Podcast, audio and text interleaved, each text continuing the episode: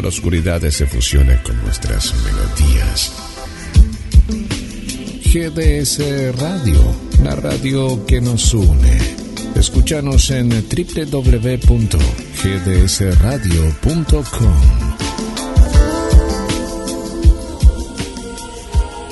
Comienza en GDS, la radio que nos une.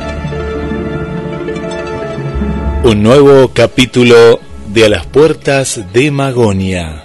Un viaje a la frontera de lo imaginal.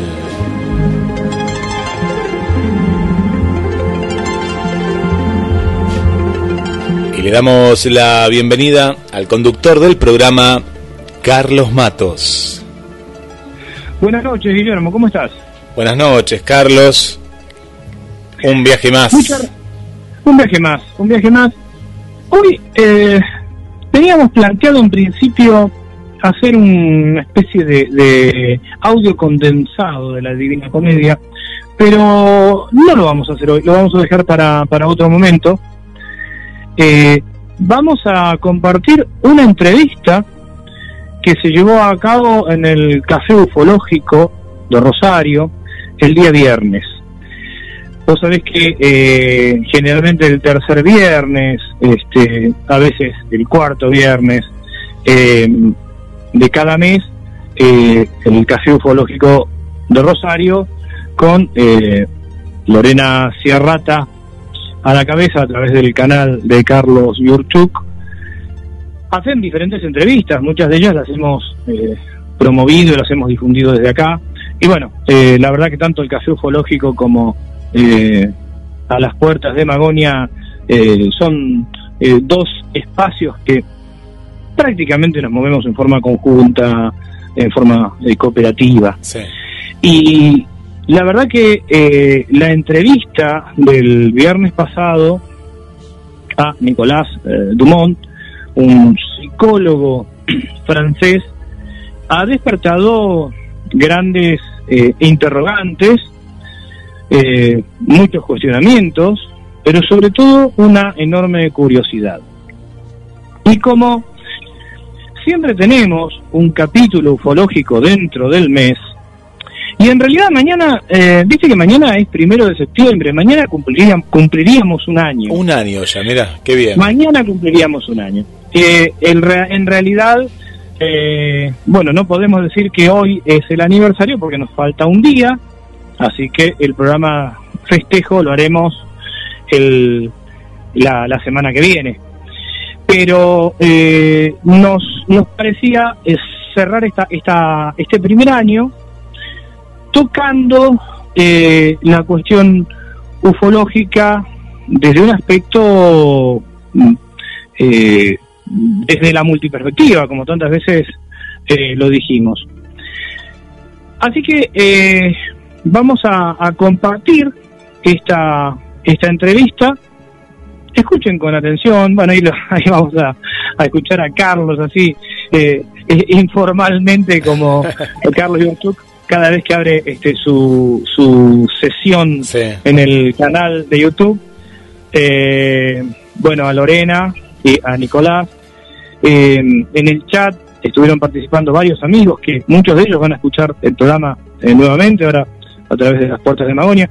Eh, aprovechamos para, para mandarle un saludo a, a, Esteban Ligeri de Bahía Blanca, Guillermo, este, y a toda la gente del Café Ufológico antes de, pasar a la entrevista. Eh, decía que es curiosa esta entrevista. Em, Lorena Sierrata la tituló El psicólogo de los abducidos gran tema lo de las abducciones. Eh, recordás que en una de las entrevistas, Néstor Berlanda, este médico psiquiatra de Argentina, miembro del CIFO, decía que las abducciones están más cerca, más cerca de el, del chamanismo que de la cuestión ufológica en sí. Eh, algo que también sostuvo el doctor eh, Diego Viegas, antropólogo, y también el psicólogo eh, Juan Acevedo. En ese sentido, nos parece eh, recomendable a, a nuestras oyentes, a nuestros oyentes, escuchar las entrevistas tanto a Juan Acevedo como a Néstor y a Diego, hay varias ya subidas, eh, como, eh, como complemento informativo de lo que vamos a, a compartir hoy. Así que podemos pasar a las vías de comunicación, Guille. Invitamos a. Sí, invitamos también a, la, gente a posterior a, que escuchen el programa, un programa para, para escuchar atentamente en esta esta noche, ¿no? Esta noche eh, que también después vamos a hablar en el final del programa un poquito de, de, Santa Rosa, ¿no? Que parece ser que nuestras abuelas tienen tanta razón, ¿no? Que para esta fecha siempre días más, días menos, ahí está con, con nosotros. Eh, y tendremos que hablar con un meteorólogo también, porque la verdad que Santa Rosa es lo más exacto que hay durante el año. Tendríamos que hablar con algún meteorólogo también, sí. Eh, y bueno, pero lo dejamos para, para después. Lo, que sí, lo dejamos para la eh, próxima, sí, claro. Para la próxima, para, para, para otros programas lo del meteorólogo y para el cierre lo de Santa Rosa.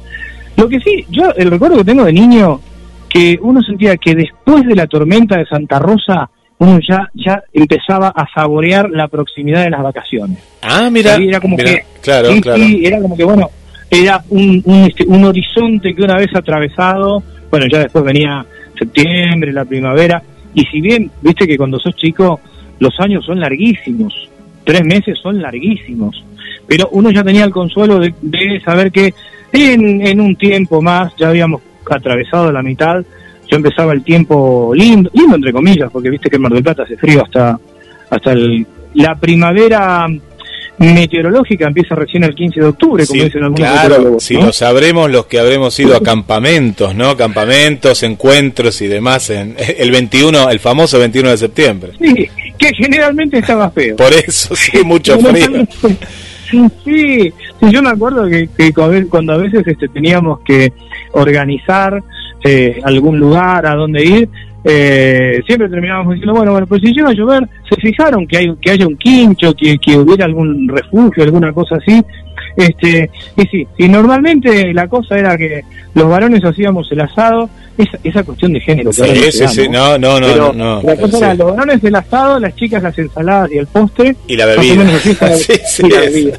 Más o menos así estaba, distribuida la, cosa. Y, y normalmente al, al mediodía empezaba a gotear, había que salir con el asado corriendo por algún lado. Sí, sí, o bajaba la temperatura, recuerdo que venía bien, el día se oscurece día espectacular y a eso de las 3 de la tarde, 4, empezaba ahí a, cambiar el clima. Le vamos, vamos a convocar a, un, a un amigo a ver si se quiere sumar a Pedro Massa, que es muy, muy conocido aquí en Mar del Plata, eh, porque sé, sé que él, la cuestión mitológica también le, le gusta y mucho y sabe, sabe sobre el tema, porque... Y Pedro, es muy didáctico. Es muy didáctico. Vendría bien, sabes, Carlos, pensando ahora, ¿no? Con, con toda la gente que nos sigue, eh, para justamente este cambio, que es un cambio importante, ¿eh? la, eh, la, la, primavera, tanto de un lado como del otro, eh, tiene está, está envuelta, ¿no? En muchos, muchos mitos. Sí, y tenemos también para, para, para el mes de septiembre mucho tema para hablar sobre los mitos de la primavera, como vos bien decís, que son muchos. Así que podríamos charlar con Pedro que nos aporte la cuestión meteorológica. Además, Pedro es una persona de una cultura general muy amplia, así que seguramente vamos a poder disfrutar también de, compartir estas cuestiones, estas cuestiones eh, míticas, mitológicas eh, y, y de, codificación que eh, las, las primeras civilizaciones hacían de, del cambio de las estaciones. Mm. Bueno, Carlos, vamos a las líneas de comunicación, mensajes eh, a la radio. Hemos sumado también el WhatsApp, está muy a la mano ahora, eh, directo, ¿no? Directo ahí en la página está el, símbolo de, de, WhatsApp y dice mensajes a la radio. También desde ahí nos pueden escribir, que es el 223 424 66 46 más 54 223 424 66 46 y también esperamos los mensajes eh, que nos mandan durante la semana a contacto arroba gdsradio.com, eh, porque ustedes como son parte del equipo, algún tema que no hayamos eh, analizado en este año de A las Puertas de Magonia, o que quieran que abordemos nuevamente, ¿no? Desde otro lugar, nos escriben a contacto arroba gdsradio.com. Carlos, ¿te parece? Estamos listos ya para eh, revivir, ¿no? Aquellos que no lo, no lo escucharon ni vieron en el canal de YouTube, que los invitamos nuevamente, Café Ufológico Rosario, para eh, suscribirse. Eh, hoy lo tenemos aquí en la radio y es un lujo, es un lujo. Sí, por supuesto el agradecimiento a, Lorena, que siempre pone el material de café ufológico este, a disposición. Y sí, ya estamos listos, nos vamos a preparar con, no sé, algún café, algunos, o algún vinito, algo, sentarnos frente a la radio a compartir esta entrevista. ¿Qué tal, demonios? ¿Qué tal, demonios y cafeteros? Llegó, llegó la edición de agosto del Café UFO Rosario, el Café Ufológico Rosario o el Café Guaposi, Guapógico, Guapo... Ahora que, cambian los nombres, cambian los nombres. Empezamos hablando de platos voladores, después empezamos a hablar de ovnis y ahora son todos WAPs, así que ya no es Café Ufológico, tendría que ser Guapológico, Café Guapológico, esto, y dentro de unos años van a cambiar de nuevo el nombre. Así somos los seres humanos, cambiamos el nombre de las cosas, nunca sabemos de, de, de qué hablamos pero cambiamos el nombre, que eso suena más bonito. Gente, gracias por estar acompañando la edición de agosto del Café UFO. Me quedé pensando guapológico. Que Café Ufológico Rosario. Eh, paso, como siempre, para no perder tiempo, porque ya tenemos un invitado de lujo y Lorena, que está espléndida, como siempre, preparada, preparadísima para conducir esta edición de agosto del Café Ufológico Rosario. Paso rápidamente por el chat. No voy a leer los mensajes porque hay millones de mensajes, simplemente nombrarlos así por arriba algunos para que para nombrarlo y después ya nos vamos con Lorena. Eh, a ver, ¿quién anda por ahí? David Samaniego, Valentino Mancini, eh, eh, Marina Llavero, Café Ufológico Rosario está ahí presente, Hugo Doria, Branco, Braco Alemán, Esteban Lincheri, Bahía Blanca, Daniela Namayo, Beatriz Ayara, Inés del Río, Laura Yo, nuestra amiga desde Alemania, Mario Fortu Martín, uno de nuestros moderadores, Santiago Villalba, digo de RP, Sergio Ardiles, ¿qué más anda ahí por fase 7? Patricio Rey, Cabello, Caballo de Fuego Azul, Eugenio QSL, doble gente, Juan Carlos Cabeza de Chile, Matías Doc Trainer, nuestro entrenador del perro, eh, Marcelo Metaller, que no, ya hace años que no lo veo Marcelo Metaller por La Plata. ¿Qué pasa, Marcelo? cuando nos juntamos a tomar mate? Rocha Hunt, eh, ¿quién más anda por ahí? Gladys Espinosa, ¿quién más? ¿Quién más? ¿Quién más? Marta Susana Casas, eh, Adrián José Mascatelli, mi gran amigo Adrián Mascatelli, Tatana Morena también presente, a ver, a ver, a ver, a ver, Seba Margain y sigo, sigo, sigo, sigo, Juan Crespo, y a ver, a ver, a ver, el canal de Jairoskita, también ahí, ahí saludando. Eh, 407 Channel, de Mariano Garbarino, mi gran amigo, y también está presente. Horacio Gómez desde Australia, eh, Verónica Muñoz, Pablo Daniel Bancrout, eh. ¿Quién más me quedó por ahí? Eh? ¿Qué, chufarías? Y a ver, a ver, Bendipatrio, Richard también ahí desde, desde, desde Francia, ¿no? De algún lugar de, no de, Inglaterra, creo está.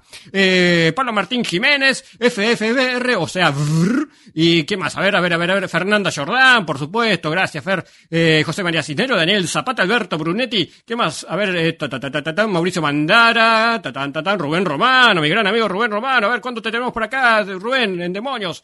Eh, espera, espera, espera, que saltó todo el chat. Eh, bueno, un montón de gente. Libros para Patricia Pat, eh, Silvia Viviana Galici, eh, Proyecto Fénix Carlos Castañeda, Alberto Yacenza, Eugenio QSL, eh, Adrián Darío Aragonés, Adriana González, Sergio Ardiles, eh, Andrés Segovia, Luis Pacheco, Pepe Pachica ahí presente también.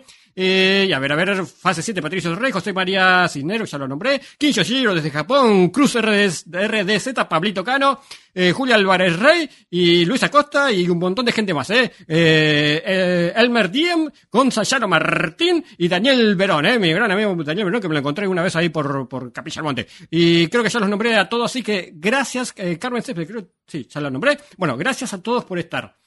Antes, antes, antes, antes, antes de pasar al, con los invitados, vamos al tráiler como para que aquellos que recién se enganchan y no saben de qué se va a tratar hoy el tema, pasamos el tráiler y al final del tráiler se van a encontrar directamente con Lorena y el invitado de hoy.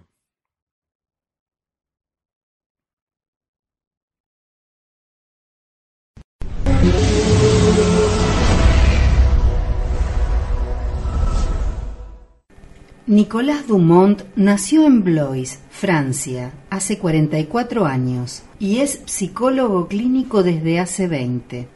Es psicoterapeuta transpersonal y formador en esa disciplina, además de hipnosis ericksoniana y respiración holotrópica. Está especializado en los estados modificados de conciencia. Después de 10 años de práctica en instituciones del sector médico-social, psiquiatría adulta e infantil, drogadicción e integración socioprofesional, y luego de 15 años de trabajo en forma independiente, donde recibió pacientes con todo tipo de problemáticas patológicas o transpersonales, abrió un espacio de consulta donde trabaja en asociación con un medium.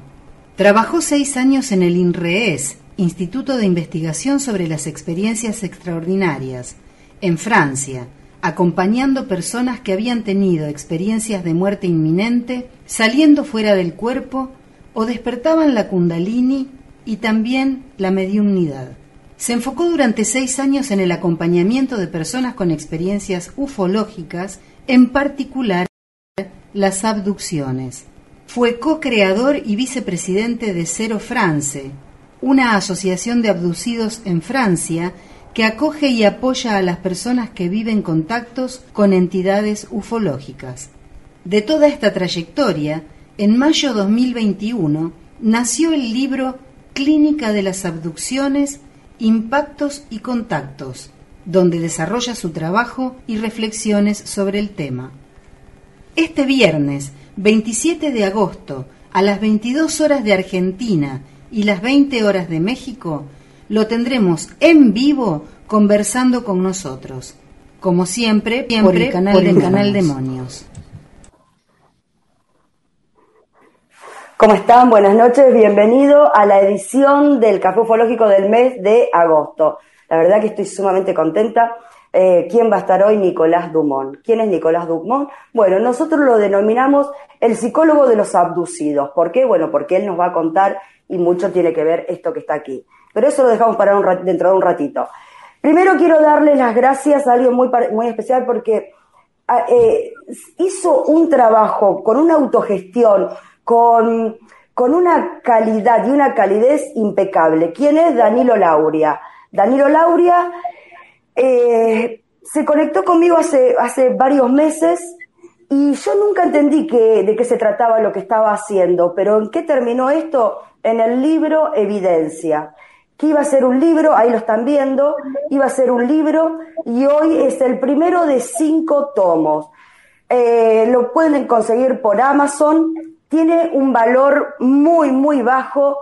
Hasta el sábado o el domingo creo que va a valer 0,99 centavos de euro y a partir de la semana que viene creo que va a estar a razón de 2 euros. Eso es lo que sale el libro, pero es impecable. Aparte pudo eh, eh, eh, congregar a muchos investigadores, aficionados y muchas historias en relación al fenómeno ovni, muchos testigos que escribieron o que o gente o, investigadores que escribieron sobre los casos.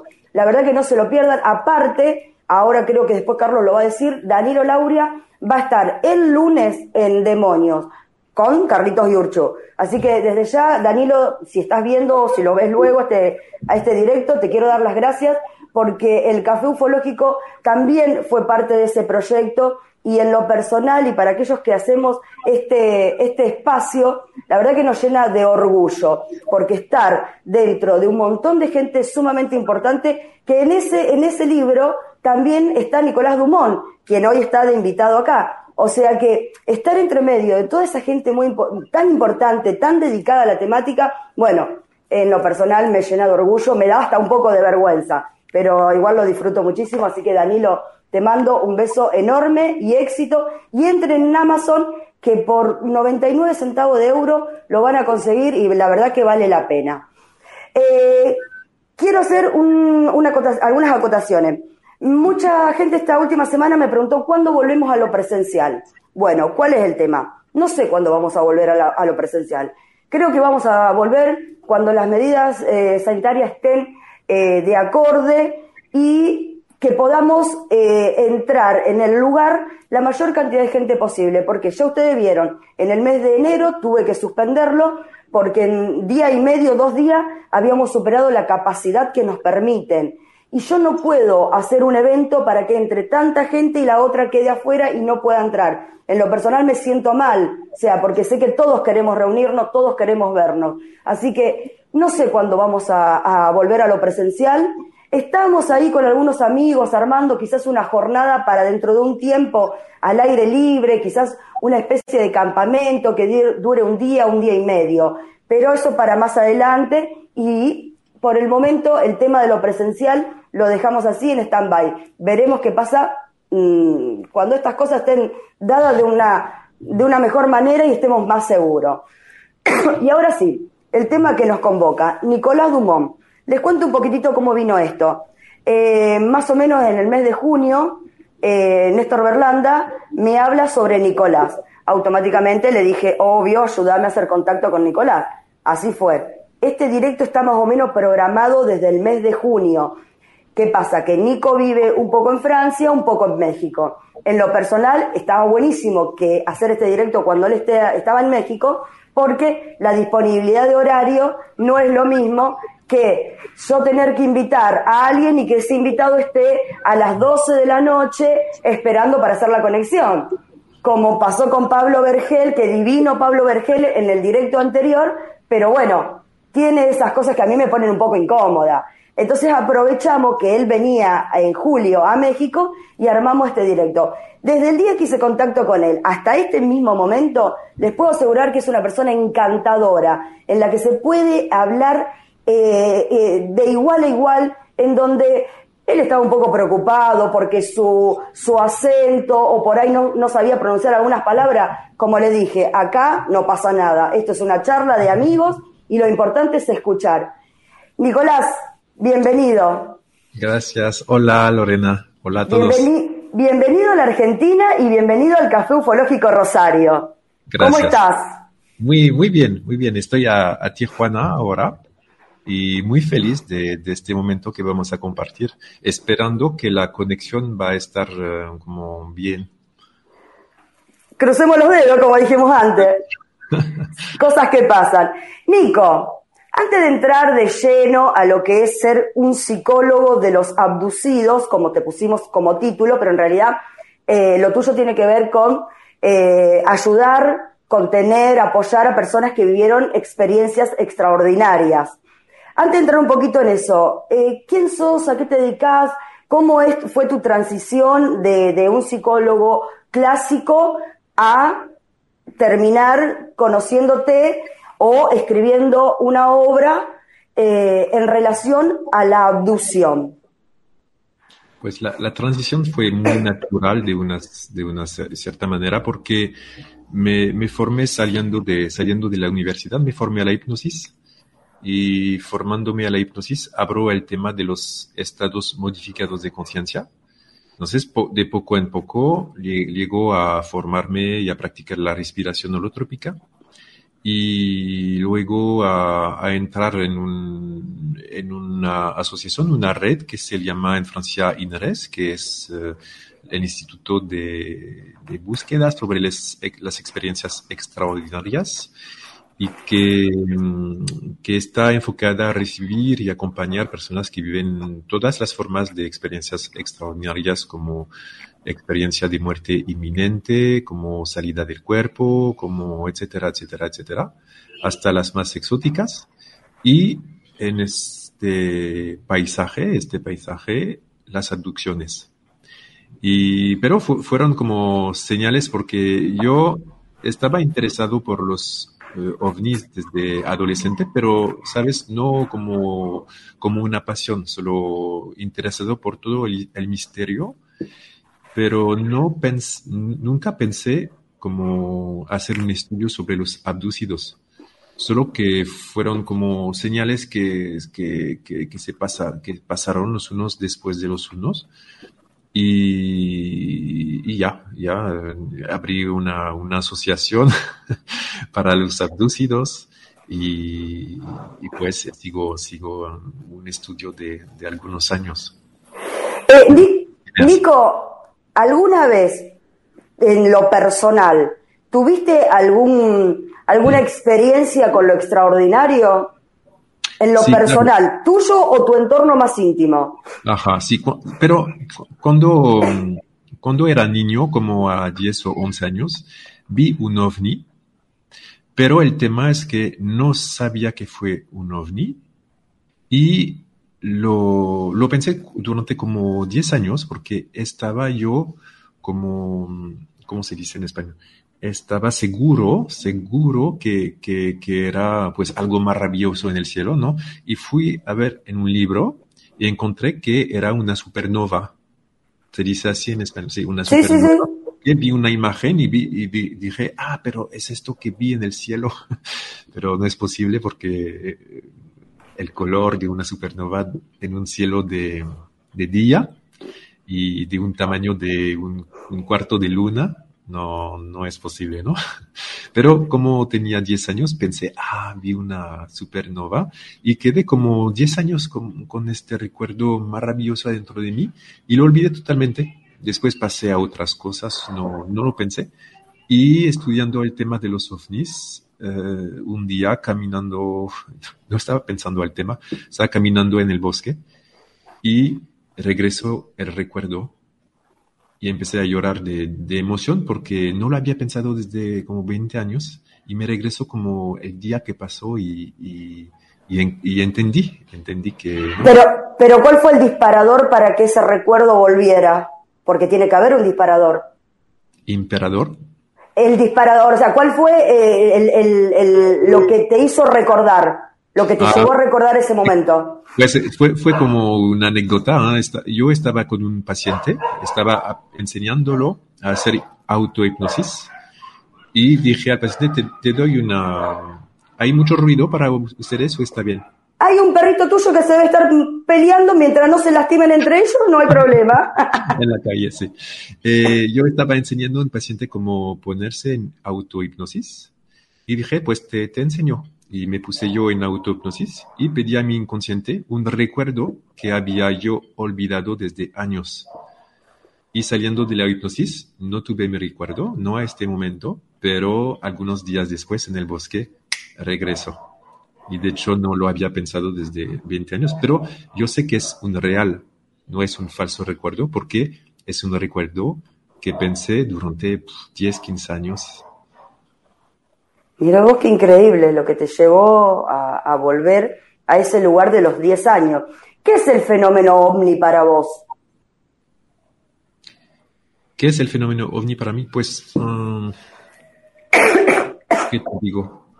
Es no, no sé responder realmente a, este, a esta pregunta porque hay tantos niveles de respuesta, ¿no? A, un nivel de respuesta podemos decir uh, un fenómeno misterioso que, que, que, se puede uh, tomar medidas, es objetivo, tiene una presentación objetiva, pero en los testimonios hay mucha, um, muchos aspectos eh, psicodélicos, quiero decir, eh, muy, muy subjetivos. Hay, hay muchos aspectos subjetivos en los testimonios que hace que no, me hace pensar o no hace pensar que, que no es tan fácil que solo un, aparato extraterrestre que, está en el cielo, ¿no?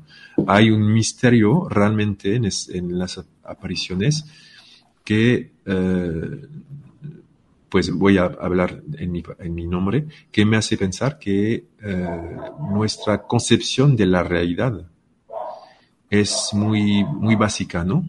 Vivimos en una concepción como con pocas dimensiones. Eh, yo creo que hay mucho, mucho más dimensiones y que la, la el, el, tema ufológico es algo que viene a encontrarnos y vamos de darle un cuadro de entendimiento y pues que, que, que,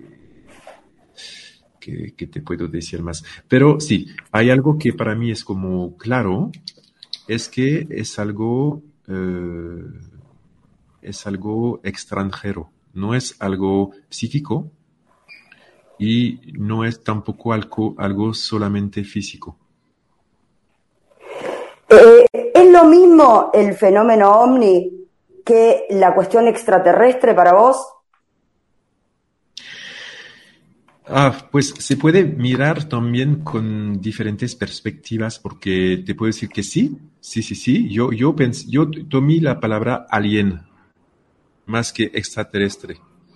¿Por qué? Porque extraterrestre guarda nuestra concepción de la realidad, estamos confortables, nuestra visión de la realidad, hay estrellas, etcétera, etcétera, y, está, y hay extraterrestres que vienen. Ok, y, puede ser, puede ser tan sencillo, porque yo tengo muchas personas que vivieron eh, eventos cuando, cuando te, te, comparten la historia, pues parece pasarse en, el, nivel material. Pienso a un chico, por ejemplo, que estaba durmiendo en su sofá, su sillón, estaba durmiendo en su sillón en, el, verano y un ruido en la cocina lo despiertó. Entonces se, se, pues, se despertó y fue a la, a la cocina. Y como es un chico que hace karate y que es muy como fuerte, ¿eh? Eh, estaba pensando, eh, lo voy a, a como a, poner al piso, no sé cómo eh, decirlo en español, lo voy a, ponerlo en el piso, no soy karateka. Y, pero cuando entró en su cocina, vio a un alien, pero una descripción muy, muy clara, muy física, y él me dijo, toda mi vida me voy a acordar del momento que vi el hilo de luz de la lámpara en su ojo negro. Y eso se, se fijó como, como, una imagen para toda su vida, ¿no? Cuando el ser se, se, se, giró y lo miró en los ojos así, y él como fue como, como, él lo describe como una, lo interpreta como un ataque eh, telepática, porque cuando el ser lo miró, él sintió como una, un golpe cayó en el piso. Y cuando describe la, escena, y hay otras escenas, no veo por qué llamar a una hipótesis complicada, porque todos los hechos, su manera de describir lo que pasa es muy, como muy material, puedo decir. Pero hay, hay también observaciones que las descripciones te ponen en un espacio mucho más complicado. Entonces, para responderte, hay, hay casos que me dicen, sí, la, la, hipótesis eh, extraterrestre con la concepción que tenemos, ok, pero hay muchos otros casos que parece ser un fenómeno mucho más complicado. Hace pensar que la concepción que tenemos de estrellas y seres que, que viajan hasta nosotros es un poco más complicada. Te digo que el chat está explotando de preguntas y me están llegando, eh, les cuento lo que me están mandando las preguntas por eh, WhatsApp. Estoy haciendo el vivo desde el teléfono, o sea que no las puedo abrir eh, a la gente que me, o sea, algunos me están mandando las preguntas por aquí, no las puedo abrir, o sea, déjenla en el chat y vamos a ir respondiendo a medida que vamos, que vamos pudiendo. Nico, hay una, como una regla general eh, como, como algo general en los casos que vos eh, tenés, eh, o que, porque después quiero que hablar de algunos casos en particular y, de, de, algunas personas que vos nombrás en el libro y, y por qué tienen esa influencia, no influencia, pero sí esa, tan allegados a vos. Pero ¿hay algún rasgo o, o alguna característica general entre estos casos algo que decís, bueno, eh, el paciente A, el paciente B, el paciente C tienen la misma, el mismo lineamiento o la misma característica. Mm. Y si es, ¿cuál es? Quiere decir los, los, los, eh, los puntos, los puntos que tienen en común, ¿no? Exactamente, los puntos que, tienen, que, que, son en común. Pues hay, hay, hay diferentes y hay, diferentes eh, también, hay diferentes momentos de la experiencia, porque tienen puntos en común antes de la experiencia. Por ejemplo, el lineaje, como dijiste, que, que muchas veces un, padre, una madre, un, tío, alguien vivió también experiencias de este tipo o cerca. Eh, tienes también como en la historia muchas veces, pero no te puedo dar estadística, pero muchas veces hay eh, también otras formas de experiencias extraordinarias como, como fenómenos, eh, eh, extrasensoriales como salida del cuerpo, como sueños lúcidos, como clara, clara vivencia, se dice. Sí, clarividencia, sí, sí, sí. Perfecto. Entonces hay fenómenos antes, pues con una gran proporción también tienes maltratos infantiles, infantiles, y yo sé que... a ver, detenete en esto porque eh, muchas veces eh, hay personas que, eh, cuando yo he escuchado a algunos profesionales hablar del tema de abducción y en el medio haber cierta connotación o cierto, cierto problema infantil para, para, para explicarlo. Eh, eh un poquito eso, porque es sumamente interesante lo que estás diciendo, porque, a ver, estamos hablando con un profesional, a la gente le estoy diciendo, estamos hablando con un profesional de la salud, o sea, alguien que se puede meter en mi cabeza, en la de cualquiera, para ayudarnos. Y me parece que esto que acabas de decir es sumamente importante. Pues em, muchas veces los escépticos, dice así, escépticos, escépticos. sí, escépticos, sí. Los escépticos van a saltar sobre el tema del maltrato infantil para decir que pues es una represión afectiva que regresa eh, en la forma de eh, sueños de abducciones extraterrestres, porque es una forma de de contactar su trauma sin encontrarlo realmente. ¿Me, escuchas? Sí, sí, sí, sí. Pero Se te escucha bárbaro, quédate tranquilo que si se te corta te avisamos.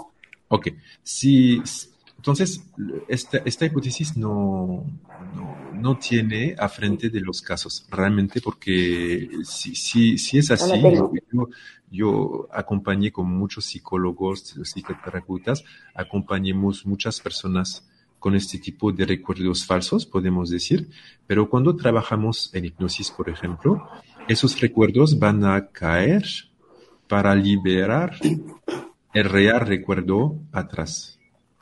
¿Ves? Pero con las aducciones nunca vi esto, nunca, nunca vi un, un abducido que trabajando con la hipnosis va a liberar un, un recuerdo de maltrato atrás infantil muy normal, nunca lo vi.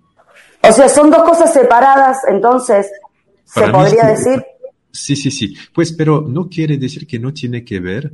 ¿Por qué? Porque estadísticamente la, ya hay una sobre-representación de esos casos. Por ejemplo, eh, creo que las estadísticas que, que de la Asociación Francesa de, de las Abducciones encontremos 40% de maltratos infantiles y la población en general, no me acuerdo del número, pero mucho más bajo. Pero no olvidar que hay 60% que no lo vivieron. Yo lo que, una hipótesis que me seduce lo más para explicar eso, hay, hay dos, por ejemplo, ángulos para mí. El primero es el de Néstor Berlanda, justamente, porque para él hay como, va, él lo puede explicar mucho mejor que mí, pero que en el trauma hay la liberación de DMT y que puede explicar eh, una como predisposición a eh, relacionar con niveles de realidad eh, otros, ¿no?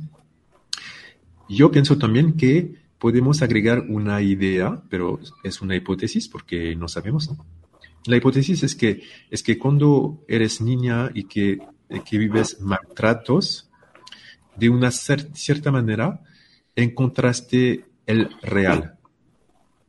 ¿Sabes? Porque el trauma siempre te hace encontrar un demasiado de realidad, ¿no? el real, no, un, no la ilusión de la realidad, no, no la distancia que tengo entre el real real y, y, la interior, ¿no? Y entonces, esta encuentra de real, yo pienso que puede impactar una personalidad que de una cierta forma está, está más preparada a encontrar la alteridad. Quiere decir, un, porque encontrar a un alien es encontrar algo totalmente otro. Y yo puedo poner la hipótesis que si tu estructura psíquica, si ya encontraste algo totalmente otro en la violencia infantil, por ejemplo, eh, estás más preparado a encontrar, a no defenderte, defenderte de, de, la alteridad. Pero es una hipótesis. Eh, te quiero hacer una pregunta que dejó recién Cristian ahí, que dice si se ha encontrado diferencia entre los abducidos con mensajes mesiánicos y los que quieren saber el por qué. O sea, hay una diferencia entre aquellas personas que dicen haber pasado por una abducción y solo tienen mensajes mesiánicos o quieren saber qué le pasó.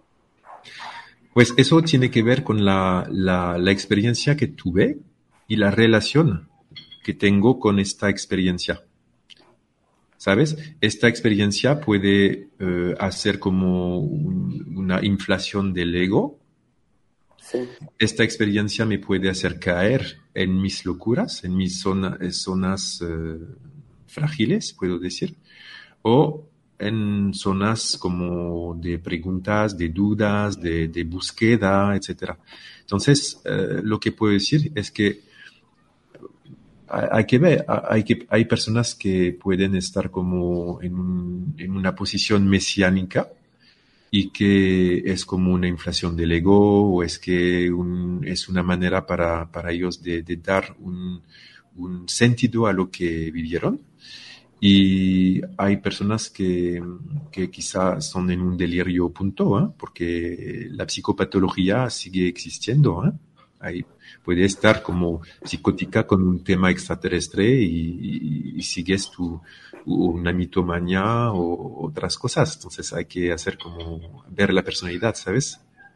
Eh, Cristina fue una, una, señora que nosotros, eh, te cuento cómo es el caso de Cristina. Cristina tuvo tres visitas de dormitorio, la tuvimos en el mes de, de febrero gracias a la investigadora Gladys Espinosa que la ayudó o, la convenció para que contara su historia después de 50 años. Cristina es una señora mayor, esto le pasó cuando tenía 20 y pico de años, y ella me, o sea, esta, te lo quiero transmitir a esta pregunta, porque una de las dudas que ella tiene hasta el día de hoy, eh, muy poca gente sabía lo que a ella le había pasado, ella tiene una marca en la, en la pierna a raíz de esos encuentros, una marca que hasta el día de hoy ella sigue yendo a los médicos y no le encuentran de qué es esa, esa lastimadura. O sea, le dicen un montón de disparates, pero nadie le da con, con lo justo de lo que es esa, esa lastimadura. Y Cristina, cuando le pasó esto, ella no tenía una contaminación con el fenómeno, no sabía del fenómeno, no, no, eh, nada. Y la pregunta que ella hace es, ¿por qué no tuve miedo? Ella, ella se, te pregunta a vos, ¿por qué no tuvo miedo? Siendo que ver eso en el medio de la noche, eh, como le pasó los tres encuentros, para ella era algo totalmente desconocido y hasta, obviamente, cualquier persona se podría asustar. Y ella, la duda de ella no es la experiencia en sí, sino por qué no tuvo miedo. Mm. Es una buena pregunta porque no puedo responder, por supuesto, por esta persona en particular, pero hay, me hace pensar a, diferentes abducidos que pueden decir que, que, punto uno, que el miedo vino, pero que los aliens eh, apagaron el miedo. Entonces, un primer punto es que eh, puede venir de mí, que no tengo miedo, pero puede venir también de una, una, un impacto, un impacto, el ser haz algo para que no tengo miedo. ¿Sabes? Si vas a ver un, gatito, por ejemplo, que tiene miedo, ¿qué vas a hacer? Lo vas a tomar con ternura, vas a hablar tranquilo y acariciarlo. Pero si tú tenías telepatía, ¿qué hicieras? Directamente transmites la idea de no tienes miedo, ¿no? Y tu gatito no tiene miedo. Entonces, primera forma es que no tengo miedo pues viene de mí o viene del, ser que, me impacta, que me está impactando, ¿eh? transmitiendo una, cosa. Otra, otra pregunta, otra idea es que puede venir del nivel de conciencia donde estoy. Porque muchas veces podemos estar en un sueño y en este sueño las cosas muy extrañas nos parecen súper eh, evidentes, ¿no? Y cuando despertamos, cambiamos de nivel de conciencia y tenemos otra perspectiva porque el yo analítico está más despiertado, ¿no? Y eso pasa en muchos estados modificados de conciencia. no digo que, esta, esta persona tuvo un sueño, no es lo que digo. Lo que te decía es que en muchas experiencias el nivel de conciencia, el nivel de realidad donde se encuentran esos aliens es otro nivel de conciencia y funciona un poco como el sueño. diferente. Diferente porque mi, no son las mismas zonas del cerebro que funcionan. ¿no? Y tercero, tercera hipótesis, se puede venir también de una forma de personalidad. Yo conozco a una abducida que es una persona muy, muy bien estructurada, que es también psicóloga y que vivió muchas abducciones, muchas, muchas, muchas experiencias. Y me dijo que la primera vez que fue abducida, ella no tuvo miedo, nada, nada, nada, estaba curiosa. Estaba curiosa de lo que va a pasar. Es extraño, pero no tengo miedo. El miedo vino cuando, de regreso de la experiencia, ella fue en internet y vio muchos testimonios, muchas interpretaciones y empezó a tener miedo. Y pues me contactó después, hablemos y bajo la, el miedo y, y sigo su, su camino. O sea que el miedo, o sea, podría venir cuando volvemos a la parte más racional, que sería otro estado diferente a la aquel que la persona está teniendo con eso, ese contacto con esos seres. Exacto. Eh, Nico, eh, también Laura de, Colonia, Alemania, pregunta si alguna vez tuviste algún abducido que dice haber tenido un chip.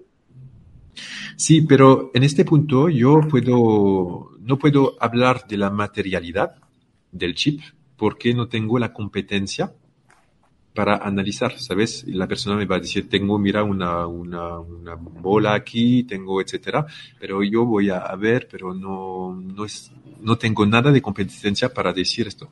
Solo lo que pongo yo, porque mm, me parece una constante, una constante en todo el tema ufológico, es que para mí hay que entender como una forma de comunicación los chips eh, para mí son aquí para estar visto.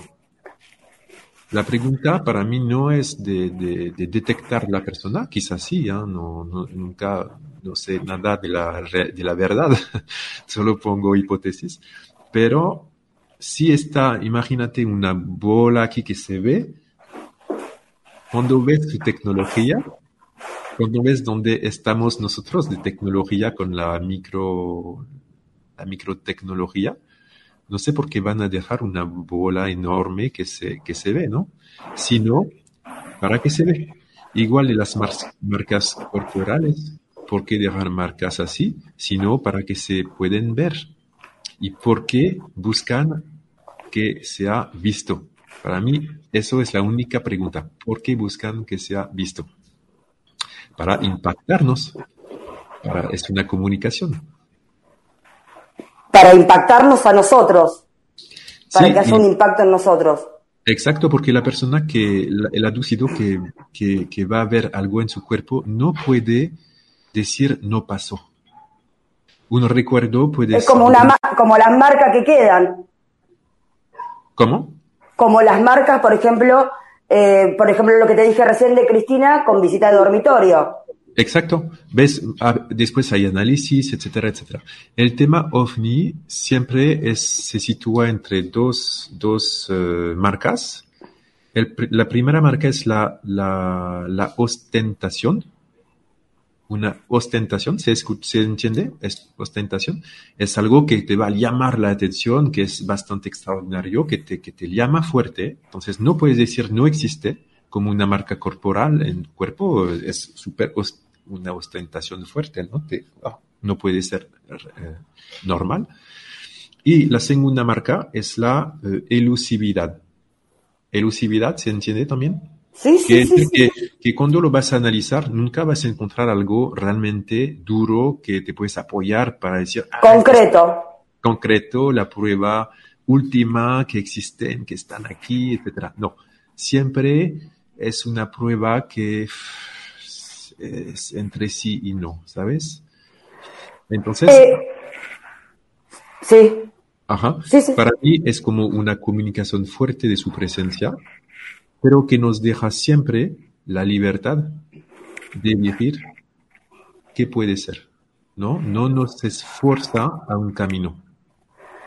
Claro, te deja lo que le decimos el libre albedrío para que mm, cada cual decida qué puede llegar a ser. Exacto. Acá hay una pregunta que no quiero, o sea, eh, la idea de hoy era también interactuar con la gente del chat porque eh, cuando hablamos de abducción eh, siempre es un tema que convoca, siempre es un tema que deja muchas preguntas, deja muchas dudas y la idea es aprovecharte, Nico, sacarte el jugo, diríamos aquí en Argentina, lo mejor que podamos. Está Silvia Galici, que es una psicóloga, y te pregunta lo siguiente. La amplitud de conciencia y el acceso a otros campos mentales inconsciente, personal o colectivo, o energéticos, pueden ser los causantes de las experiencias de abducciones? Pues como con, el idioma, como es una pregunta conceptual, espero que es, es entendí bien. Si, si, si ves que voy en otro camino de explicación, me, okay, me, lo dices. Yo te traigo. Pues, lo, lo, que puedo decir yo de lo que entendí de la pregunta es que eh, hay muchas experiencias transpersonales. Quizá aquí va mi colega. Hay muchas experiencias transpersonales de, contacto con seres, eh, con seres con niveles de conciencia, etc. Pero hay marcas específicas en la abducción que no se ve en otras experiencias. Por ejemplo, el shock ontológico, el, el shock ontológico que, que, habló John Mack, que se, se, observa muy bien con los abducidos, que es como el, el, estado de shock que puedes sentir cuando entras en relación con un ser que es tan diferente que, tú. Es como podemos decir la cantidad de, de alteridad que está eh, demasiada para mi capacidad a eh, digerir esta carga. Entender. Sí, de, pero más que entender, porque es también sensorial cuando ves un ser muy diferente que se mueve, que, que, que, que te mira de una forma, que se, etcétera. Todo es como una sensorialidad, una emocionalidad y también una, una cognición, poder entender al fin. Pero, y también hay, hay otros impactos entonces, este primer punto, el shock ontológico, no se ve en, experiencias de, conciencia, pero hay otros puntos porque quizá podemos encontrar una experiencia, ah, aquí se ve, etcétera. Pero también hay marcas físicas, marcas físicas, observaciones de ovni, y eso en una experiencia solo de nivel de conciencia.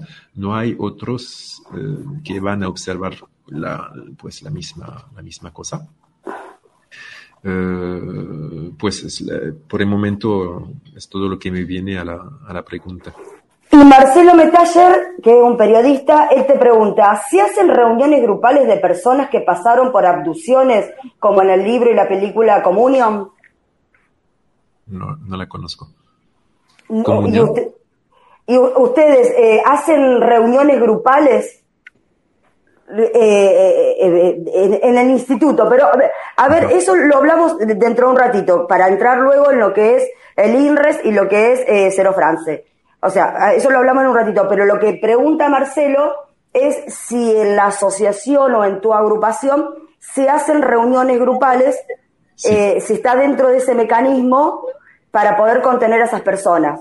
Sí, sí, es muy importante, yo creo, porque pues vivimos, para empezar, no sé cómo es el tema en Argentina, pero en Francia es súper, súper, súper cerrado y el tema de, de los ovnis está cerrado y el tema de las abducciones, además, estás muy rápido juzgada, juzgado como loco, como histérico, como lo que quieres, mitómano, lo que quieras. Entonces, que, que pueden encontrar para empezar un lugar de seguridad afectiva donde pueden poner su experiencia y que, en este grupo no vamos a atrapar, a, hacer una segunda abducción de su experiencia, puedo decir, para decir la interpretación es esta, ¿no? Perdón, voy a, cerrar la puerta. Está, bien, tranquilo, tranquilo. Bueno, estamos tratando de hacer la mayor cantidad de preguntas posibles. Eh, me sigue mandando por privado y el chat está como loco. Tengo preguntas acá. Le estoy contando a la gente, Nico, que vamos a tratar de hacer la mayor cantidad de preguntas posible. Pero bueno, en la medida que podemos. Ok, entonces el grupo hace sí un, contenedor emocional de, de seguridad, pero, pero, también puedo decir un, un, efecto de desinhibición, porque muchas veces hay aducidos que con el senso hecho que son con personas que vivieron la misma cosa que ellos, hay recuerdos que se van a liberar. Y también van a encontrar detalles de la experiencia que, les sorprende mucho que hay otros que ah, también, etcétera, etcétera. Y entonces va a liberar mucha, mucha la palabra y va pues a ayudar mucho, puede ser eso. Realmente es una, para mí, los grupos de aducidos en un acompañamiento de aducido es súper, súper importante. Y eh, ah, esto te lo pregunto yo, ¿cómo es la reunión? ¿Cómo, cómo, cómo, cómo se, se, se genera esa reunión y quién la lleva adelante, quién la coordina? Para nosotros, cuando creemos la, asociación, eh, fue la iniciativa de, una amiga que se llama Miriam Belmir. En sí, quería hablar de ella también. Sí, es, es aducida y ya empezó a, ver que, faltaba en Francia una, algo para ayudar, acompañarlos, que hay muchos traumas, hay muchas, muchas cosas, es un, es un tema muy complejo, complicado, pero Y eh, me contactó al INRES, yo estaba trabajando al INRES y estaba buscando un psicólogo hipnoterapeuta que podría estar interesado por ayudar a los seducidos. Entonces creemos la asociación a, dos y, y había otras personas. Y lo que, lo que pasó es que desde la empezada fue súper importante para nosotros que haya un psicólogo y un experimentador, un abducido que la, la, animación sea como bicefal. ¿Sabes? Que... El, psicólogo, sería tu caso, eh, contiene y, o mejor dicho, ayuda desde lo terapéutico y el papel de Miriam, al ser una persona que vivió estas mismas situaciones, sería quien ayude a motivar a contar la experiencia de cada uno. Exacto, exacto. Como, como pues los dos animamos el grupo y, pero cada quien en su rol, ¿no? Y, por ejemplo, para mí, lo que como psicólogo estaba como atento a, por supuesto, crear las reglas de funcionamiento juntos, etcétera, diferentes reglas habituales de los grupos, ¿no? Pero también de estar eh, atento a la norma grupal. Lo que quiero decir es que cuando pones, no solo son los abducidos, ah, pero también en la abducción, eh, como es una experiencia un poco muy extraña, con muchos niveles, etcétera, hable a, veces con mucha niebla, ¿no? Eh, en, los recuerdos, es como te da ganas de, encontrar algo como, como claro, ¿no? Entonces, en un grupo te puedes hacer como influenciar por uno que va a decir, ah, yo sé que viviste fueron como insectos. Ah, sí, tienes razón ahora. Y el, y el recuerdo cambia un poco, ¿sabes? Y se influencian los, los unos a los otros. O en la interpretación, porque como no sabemos, ¿no? Entonces hay mucha ansiedad y eh, buscar una solución, una interpretación que, que, sea como última, eh, te da seguridad, ¿no? Ah, por fin encontré un sentido. Y entonces el grupo podía así como, como saltar en un sentido y como guerra, ¿no? De interpretación.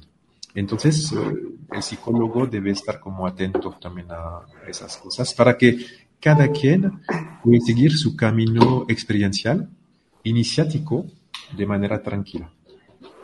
Eh, Sí, tranquilo, estamos, ya te dije, súper relajado, hace de cuenta que estamos o en Tijuana o en Rosario o en la casa de cada uno de los que está en el chat. Lo, que te lo que te decía Lorena es que, es que, que puede hacer su, su, su, camino iniciático de manera tranquila, porque en, su vida hay, no, es, no es bastante tranquilo, ¿no? Entre las abducciones y la vida diaria, ¿no? ¿Cuáles son las reglas esas que que, que, que, se, que armaron. Para, primero quiero decir lo que es el INRES, es el Instituto de Investigación sobre Experiencias Extraordinarias, porque la gente por ahí a lo mejor no sabe lo que es el INRES. Eh, eh, eh, eso es.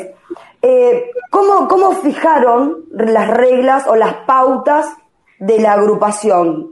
¿Cómo, cómo se hace? Porque lo que estás contando vos, por lo menos aquí en Argentina, es sumamente novedoso y uno no sabe en qué puede terminar o disparar esto que estás contando vos en la gente que está mirando, en profesionales, y es un eh, no sé si decirlo un ejemplo a seguir, pero es una eh, muy interesante iniciativa, sobre todo para estas personas que la mayoría dicen lo mismo, no ser comprendidos.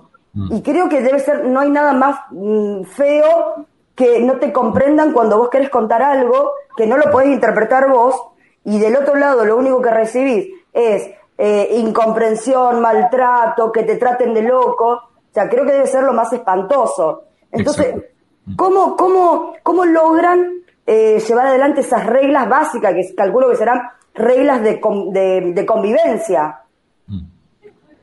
Pues son las reglas muy, muy normales en los grupos. Ah, de específico creo que hay una o dos reglas, pero, ¿sabes? Yo dejé la asociación El Zero France de la animación de los grupos hay como dos años porque tenía demasiado de trabajo. Entonces, uh, un momento de, debía como parar. Entonces, no, no las tengo bien claras para, para decirte exactamente. Pero sí hay algunas personas que quieren en Argentina como crear esos tipos de grupos yo les motivo mucho porque les apoyo mucho porque es súper importante de, crear así grupos. Y, te puedo, Lorena, si quieres, mandar las reglas, porque las tengo notadas en un, lugar. porque había como dos reglas eh, como específicas, si no las reglas son el secreto el secreto interno, ¿no? Que, que, el anonimato de la persona, que no se sepa sí que no, que no deben hablar de las cosas afuera del grupo, pero también que si tienen algo de pesado que alguien del grupo les, les dice, ¿no? Que tienen el derecho y la invitación a decirlo a los, a la asociación, a los psicólogos. Lo que quiero decir que es, es que imagínate, tú eres abducida, vives cosas pesadas, vienes a un grupo, encuentras una persona, pues es amigable, ¿no? Y afuera van a tomar un cafecito, etcétera. Y la persona te, te dice cosas súper pesadas, de, por ejemplo, me voy a suicidar o, o, de cosas muy pesadas. Y tú vienes para ti, para ayudarte y sales de, de este momento con más... sí, confusión, más miedo. Sí, entonces eso es una regla como de, de protección, ¿no? Del grupo. Y luego de, de, autoapoyo, de de no tomar el poder sobre la palabra, pues la palabra, pues son, son reglas habituales del grupo, de grupos. De convivencia. Te quiero hacer una pregunta que me dejó Rubén Romano. Rubén Romano es un psicólogo social y es investigador del fenómeno OVNI. Y él, eh, y, después de esta pregunta, eh, quizás hagamos una pausa de unos minutitos para que descanses. Eh, quiero ya directamente hablar de Miriam y de cómo empieza esta, esta, esta cuestión tuya ya de lleno con las asociaciones. O sea, ¿qué pasó? Eh, eh, y, que, me cuente la experiencia de Miriam. Eh, Rubén Romano pregunta, ¿podrías definir o dar una aproximación intelectual sobre la naturaleza a la cual pertenece la antropomorfización de las experiencias de abducción? Decime si la entendiste. si puedo decir algo del lado de la antropomorfización de, de las abducciones, el que, lo que quiere decir es que hay, hay un, una proyección masiva en los testimonios, ¿no? Pues para empezar, eh, hay, hay, tantas para mí cosas extrañas que cosas antropomórficas. ¿eh?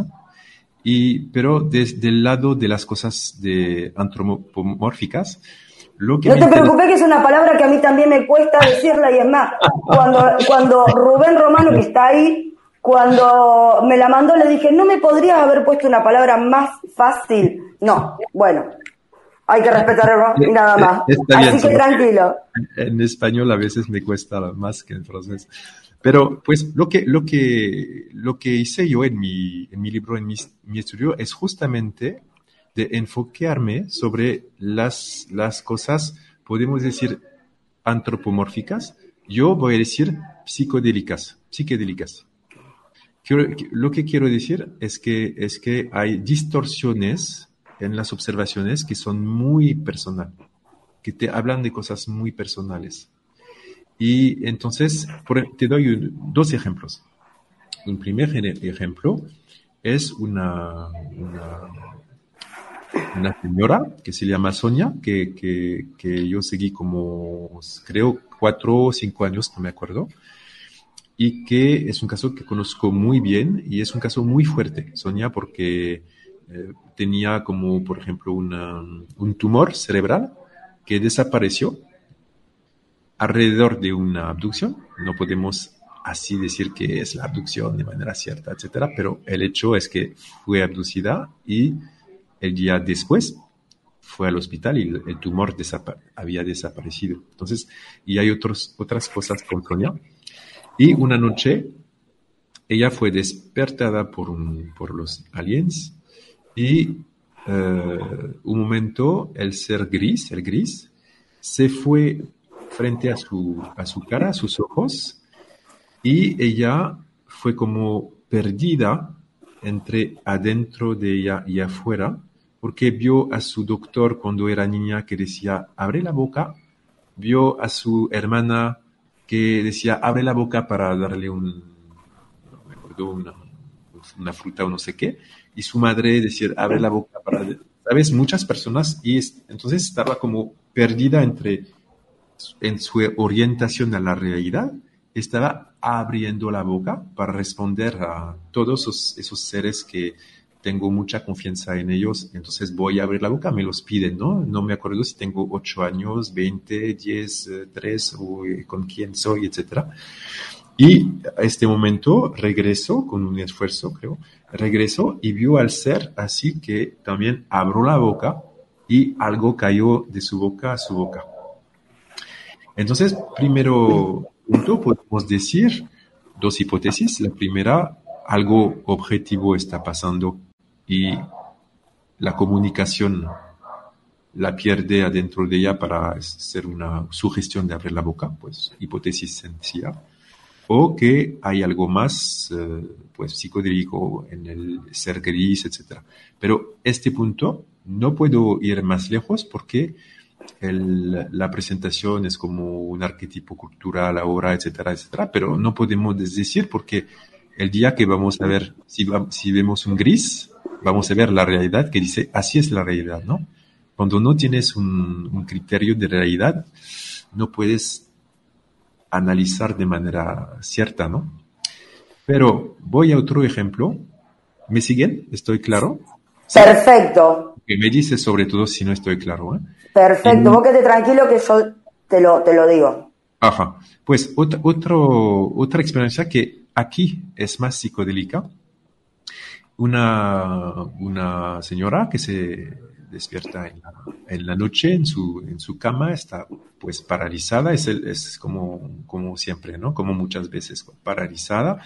Y hay su perro que está al lado, que es un perro súper, súper cariñoso, que nunca eh, grita, como se dice. Eh, ladra. Ladra, gracias, nunca ladra, etcétera. Pero en este momento está mirando el muro con una emoción de como de miedo y ladrando así, ladrando, ladrando, ladrando. Su esposo está durmiendo al lado, no se mueve de nada y ve el muro deformarse y dos seres salir del muro, así, plup. Como si fuera, me dijo, como si fuera un, un, un esfínter, algo así, ¿no? Que, que con un, ruido, así, y salen. Pero salen dos, dos hombres muy, muy humanos, de forma humana y vestidos como las personas que van en el mar, ¿sabes? Con, Como buzos, como los buzos. Con esos trajes apretados. Exacto, exacto, con, mm. con, una botella aquí, con el tubo para respirar. Para respirar, sí, sí, sí. y ella les vio así salir y etcétera y no podía moverse y uno de los dos se acercó de ella y puso sus manos adentro de su, de su panza, entró las manos así, pero pasó a través de, de la panza, retiró algo y estoy un poco, no me acuerdo de lo que pasa después realmente, pero se van, no sé, no me acuerdo de, este momento. Pero, ok, hay esta experiencia y el, perro va a seguir como excitado, e, ella va a recuperar su, cuerpo que se puede mover y va a no dormir de la noche como traumatizada ¿no? por el recuerdo, etcétera. Pues, pues ella hay otras experiencias porque los psicólogos o otros van a decir, ah, pero quizá es un sueño, eh, eh, una parálisis del, del, sueño. Del sueño, sí. Pero no porque pues hay otras, otros puntos diferenciales, ¿no? Lo que me interesó aquí es que la primera pregunta que, que puse a la, esta, esta señora fue, ok, y para ti, ¿Por, qué tiene, estaban así de, forma como buzo, dices? ¿Buzos? Sí, buzos. Buzos le decimos acá, o sea, las personas que, que, eh, se internan en el océano, en el mar, con esos trajes apretados. Sí, exacto. ¿Qué, te, ¿Qué, te, evoca los, los, buzos? Y ella me dijo, ah, no, pero es que no podían respirar. Yo pienso que vienen de un mundo que es otro aire, etc. Dije, no, no, no es mi pregunta. Mi pregunta no es tu interpretación analítica de por qué están así, es qué te, qué te hacen hacer emocionalmente. Y ella me dijo, ah, el miedo. Y dije, ¿por qué? Ah, porque estoy como fóbica del agua. O sea, había una relación. Exacto. Y dije, y, ok, vas un poco más allá. Dijo, dijo pues es ir, eh, ir, ir en el profundor. Es eso que lo, lo dio miedo. Y a eso voy, es que, ok, y los manos que van adentro también en la, en la, en la, en la, panza, buscar algo de ella, ¿no? Buscar algo de ella. Y algunos años después, ella fue a ver los, em, los eh, cirujanos de Filipina, ¿saben? Que retiran.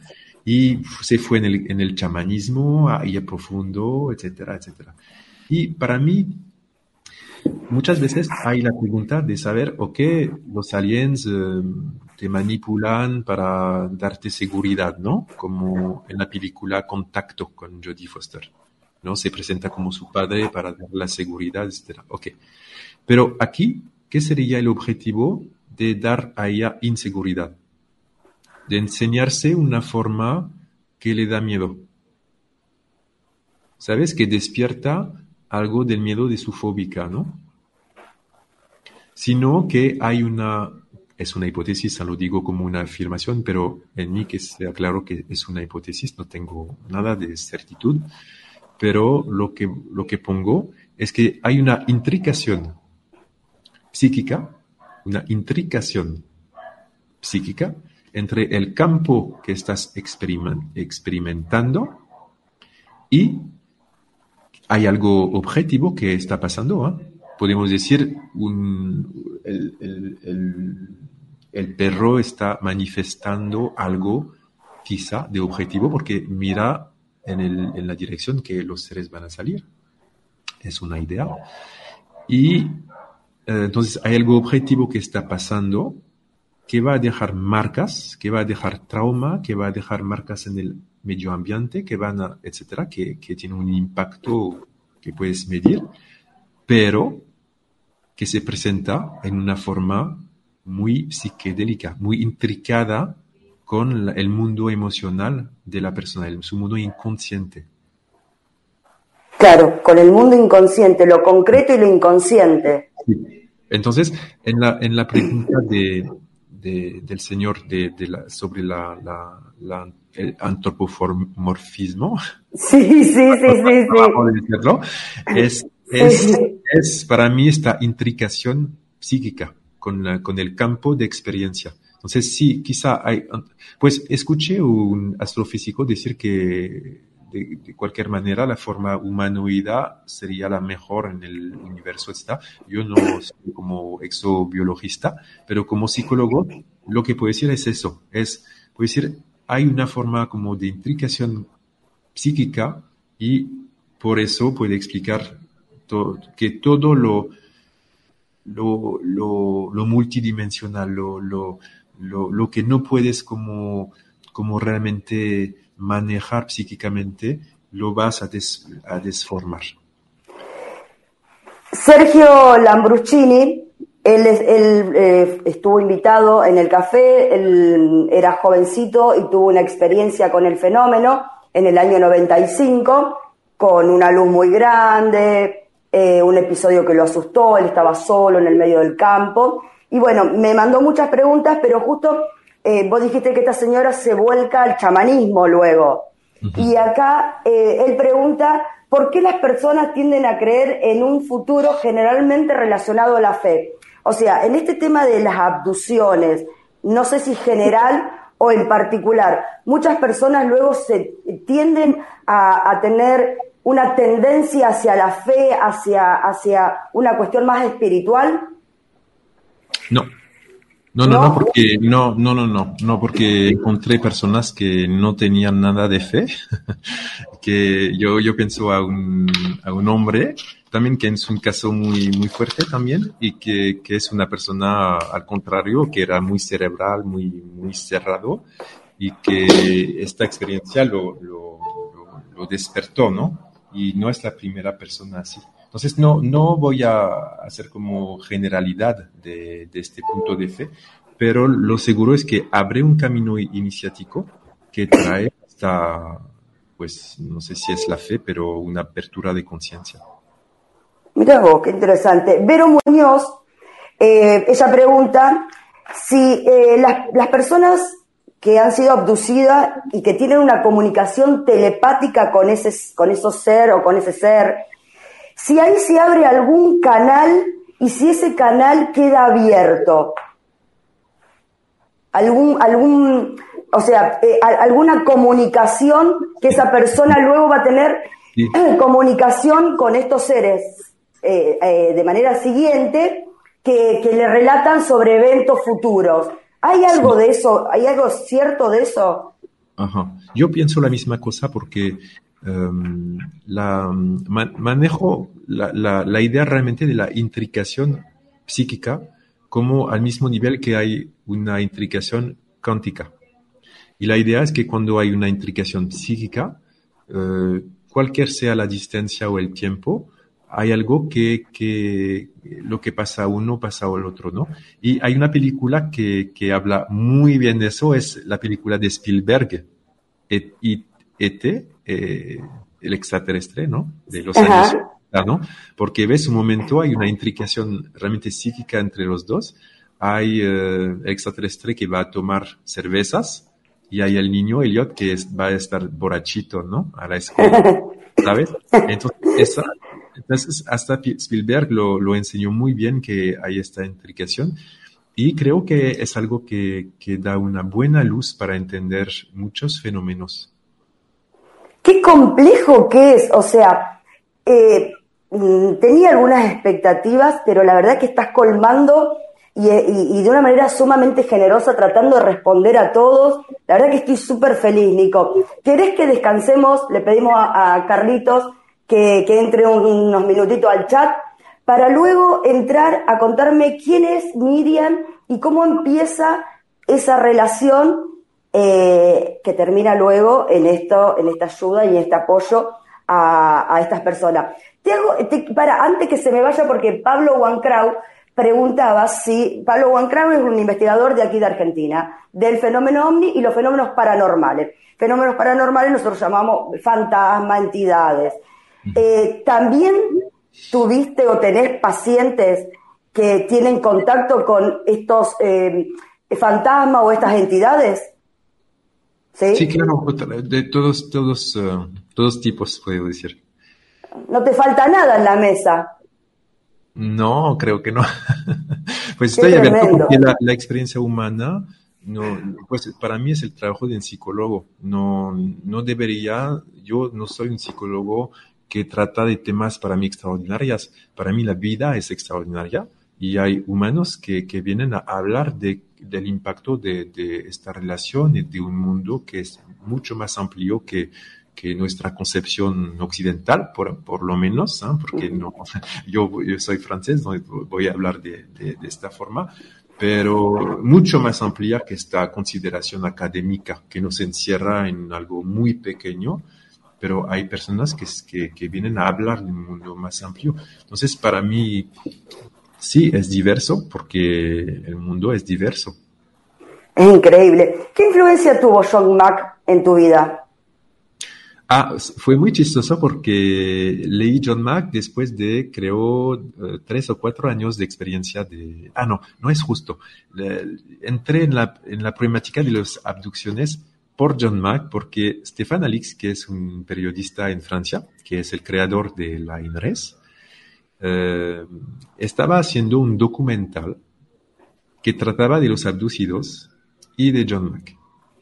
Y me dijo, necesito un psicólogo de la INRES, ¿quieres aparecer en el documental? Y dije, pues sí, pues, ok. Y él me dijo, pues debes leer John Mack. Y dije, ok, leí John Mack. Su primer libro. Pero su primer libro es bien clínico, etcétera, etcétera. Es, es aquí para decir que es real y que tra traumatiza a las personas, etcétera. Ok. Pues lo leí, etcétera. Y entré en el tema de las abducciones, pero fui muy sorprendido porque en el primer libro de John Mack, John Mack va a poner el acento sobre los, los aspectos muy físicos.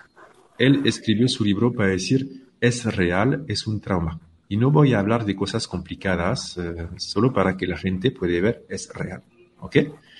Y después de este libro, escribió un otro libro que se llama Pasaporte por el Cosmos, y que es mucho más complejo, muy, muy sutil, etcétera, y, y va en la complejidad del fenómeno. Pero este libro lo, lo leí cuatro, cuatro o cinco años después de empezar mi trabajo con los abducidos, ¿no? Y yo tenía muchas hipótesis, preguntas de, de, por qué es así, yo no leí que pasaba así, etcétera. Ponía mis preguntas clínicas, ¿sabes? Y cuando empecé a leer Pasaporte por el Cosmos, tenía la, la, boca que cayó así en mi oficina porque estaba leyendo mis propias preguntas, mis, mis, los mismos casos, las mismas preguntas, las mismas, mismas perspectivas, etcétera. Y como me, me, a la vez me desesperó, a la vez me estimuló mucho. Me desesperó porque yo pensaba ser muy original. Claro, llegaste, llegaste dos minutos después. no, bueno, pero y, no. tu libro haces hincapié en eso. Y pues vi que no, que no, no, no, él había pensado antes de mí, pero el, senti el sentimiento más fuerte fue como que increíble, ¿no? Que dos, dos clínicos, dos países, dos culturas diferentes, que no se conocen, que no tienen la misma uh, cultura, ni cultura intelectual, porque John Mack fue un gran intelectual, etcétera. Y, pero en los casos clínicos, que eh, coincidían. Sí, coincidíamos. Entonces es como, imagínate, es como increíble, ¿no? Y hay cosas, él, él, podía preguntar y yo decía, ah, tengo hipótesis, yo, yo ya reflexioné el tema, tengo hipótesis. Y hay cosas que yo estaba como en la pregunta y él estaba poniendo sus hipótesis. Entonces está, como un diálogo y fue, sí, una encuentra muy, muy fuerte con John Mack. Quiero dejarte descansar cinco minutos. Para, acordate de esto, quiero que vamos a hacer esta pausita para que eh, tomes agua, unos minutitos. Cuando volvemos, que vas un minuto, dos minutos, quiero hablar de tu primer caso. ¿Cuál fue tu primer caso en relación a todo esto? Pero Carlos Yurchuk, ¿querés pasar un ratito por el chat? Así Nico toma agua, descansa cinco minutos.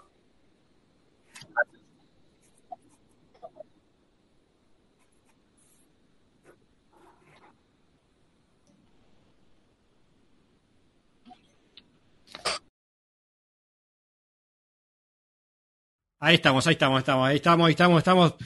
Eh, Voy a, aprovechar esta pequeña pausa comercial para pasar avisos parroquiales. Acá en Demonios eh, les cuento, porque hay muchísima gente que no es seguidora para nada de Demonios y que está hoy, que son seguidoras del Cafufo Rosario o, de Nico. Entonces por ahí no saben qué es lo que pasa en este canal. Acá en Demonios hacemos directos todas las semanas de lunes a jueves a las 7 de la tarde, hora de Argentina, excepto los miércoles que es a las 6. O sea, lunes, martes y jueves a las 7 de la tarde.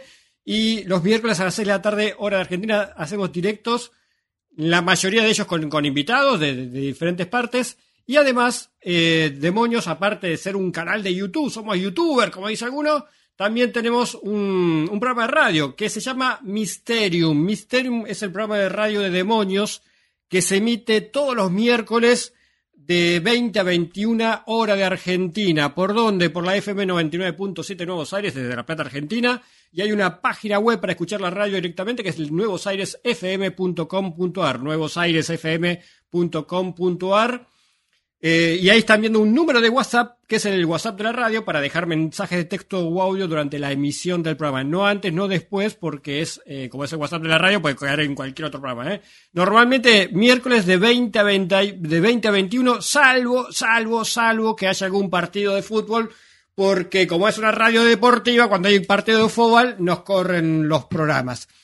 Eh, también recuerden, no hace falta que lo diga yo, pero quiero decirlo. Eh, para seguir al Café Ufológico Rosario, búsquenlo en, Facebook como Café Ufológico Rosario y también en Instagram. Eh, busquen la cuenta de Instagram del Café Ufológico Rosario y síganla también. Y por supuesto que como dijo Lorena, creo que no sé si ya lo dijo o no lo dijo, eh, el Café Ufológico Rosario tiene su propio canal de YouTube. Busquen, busquen en YouTube, hablan otra pestañita por ahí y busquen Café Ufológico Rosario en YouTube y suscríbanse. Todos estos directos que, hace el Café Ufo acá en Demonios, que tenemos el placer, el honor, el inmenso placer de tener la Lorena de todo el Café Ufológico acá en Demonios todos los meses, después que se emiten acá prácticamente a la hora, o sea, dentro de terminar el directo, a la hora ya está subido en el, este mismo directo en el café, en el canal del Café Ufológico Rosario, así que vayan y suscríbanse al canal del Café UFO Rosario. ¿eh? Quiero agradecer a mm, la cantidad de gente que está siguiendo este directo. Gracias por acompañar al Café Ufológico Rosario, gracias por acompañar a Lorena y por supuesto, si te gustó este, si te está gustando este directo, deja un buen like abajo, que te des el pulgarcito arriba para dejar un buen like.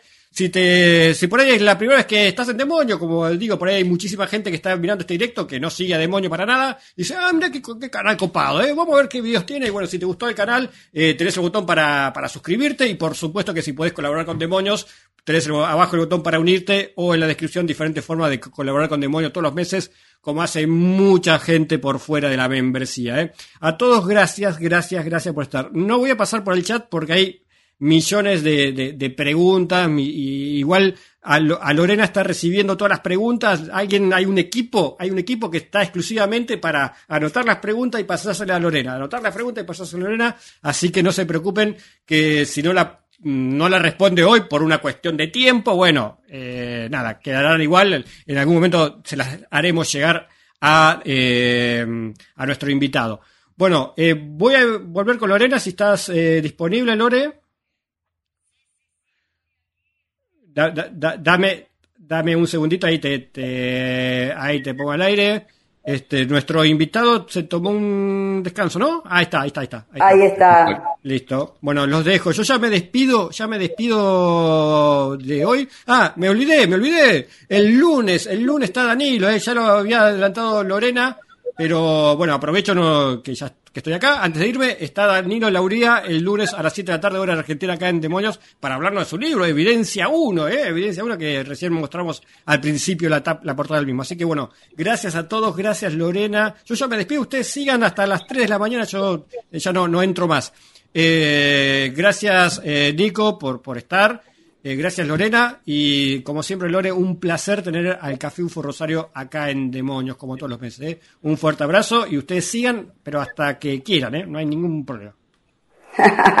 no, y gracias Carlos, gracias porque como siempre digo, esta es la casa de Carlos, no es mi casa. Y todos los meses me abre la puerta de su casa para que nosotros hagamos este, este encuentro o los encuentros que querramos. Así que no, gracias, gracias. Bueno, saludar un poco a los que están en el chat, Luisito Acosta, Pablo Cano, Checo, Cari, eh, se me va Pablito. Ah, no, no, no, paren, paren. Acá tengo que hacer un, un, un saludo muy especial a Daina, que es mi sobrina, que está con sus amiguitas escuchando a Nicolás Dumont. Yo quisiera saber si Daina está entendiendo algo, porque tiene 12 años, Nico. Mi sobrina tiene 12 años, o sea que eh, con 12 años está con sus amiguitas mirando este programa. Así que Daina, un beso gigante. Después seguro que me va a venir y me va a preguntar, tía, ¿qué dijo Nicolás? Porque no entendí nada. Bueno, no importa, pero ahí no está haciendo el aguante. Eso es lo importante. Pero Mucha mi placer sería de estar entendido por un niño de 12 años. Uy, terrible, terrible. Lo, lo, lindo de los chicos, lo lindo de los chicos, que son sumamente abiertos.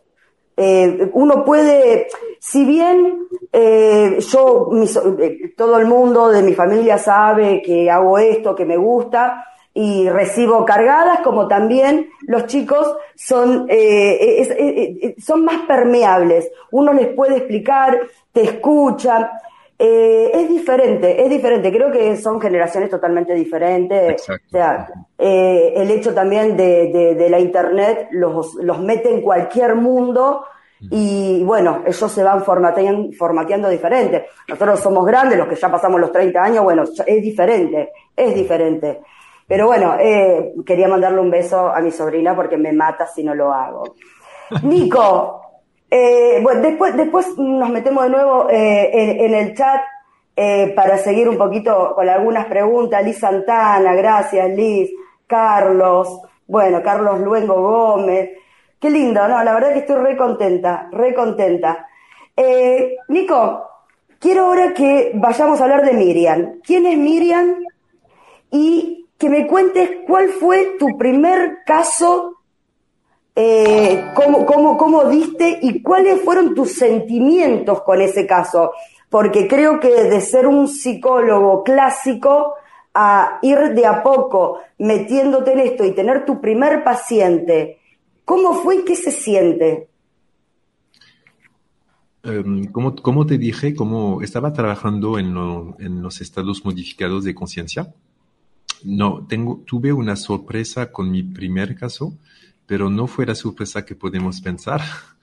Es la sorpresa de ver que, que no me sentía perdido. Porque cuando eh, Estefan, Estefan el, periodista, me dijo que necesito tu ayuda para una abducida, etcétera, te puede llamar. Dije sí, pero como fue mi primer caso de, de abducida, pensé, pues quizá voy a estar perdido, no, no, sé si la voy a ayudar o cómo la voy a ayudar. Y pues me, me llamó, empecemos a hablar y había muchos, muchos aspectos multidimensional, multidimensionales, había, había, se, se, se podía ver que fue un caso donde estaba como justamente un, un espacio psíquico y físico en el mismo tiempo. Y eso fue mi sorpresa, ¿sabes? Y porque yo estaba esperando como un caso clásico, como en las películas, ¿no? Como una nave llegó a luz, luz azul en, en, su, en, su, dormitorio y que seres que vienen la toman y ya, y regresa, y que hay marcas, etc. Algo muy físico. Pero no, mi primer caso fue un caso complejo. Fue un caso como mezclado entre la realidad y, y, entonces empecé con justamente una multidimensionalidad para, para, pensar los casos de abducidos. Y pues es lo que te puedo decir de, de, mis sentimientos. No, yo era un poco excitado, puedo decir, por el tema, pero entrando en mi, en mi rol de psicólogo como tranquilo, que, que vamos a ver, a explorar lo que pasó, etc. Y mi sorpresa fue aquí, fue aquí, que no sea solo físico, que, pero una mezcla entre el físico y el psíquico. Eh, pero vos, esa, esa, eh, cuando tuviste tu primer caso, eh, ¿qué sentiste? ¿Dijiste, sigo en esta o vuelvo a, la parte más clásica de tu profesión? Ah, no, no, nunca porque yo no estoy estructurado así. Para mí la parte clásica de mi profesión me da el apoyo para explorar lo que no es conocido. Entonces nunca voy a tener el sentimiento como de ah, me voy a refugiar en lo que conozco, en mi paradigma. No, no, no, no, no es así. Mi paradigma me debe ayudar a ayudar. Me debe ayudar a explorar, a dar la zona de confort, lo que decimos la zona de confort, o sea, no es donde vos te quedás, siempre vas un poco más. O sea, te gusta explorar. Sí, sobre todo una zona de confort mental para mí no, no tiene sentido, ¿sabes? Como zona de confort tenemos muchos, pero el confort mental, sí, claro, siempre tenemos y no los vemos siempre, pero no es mi primera característica. Perfecto. Háblame de Miriam.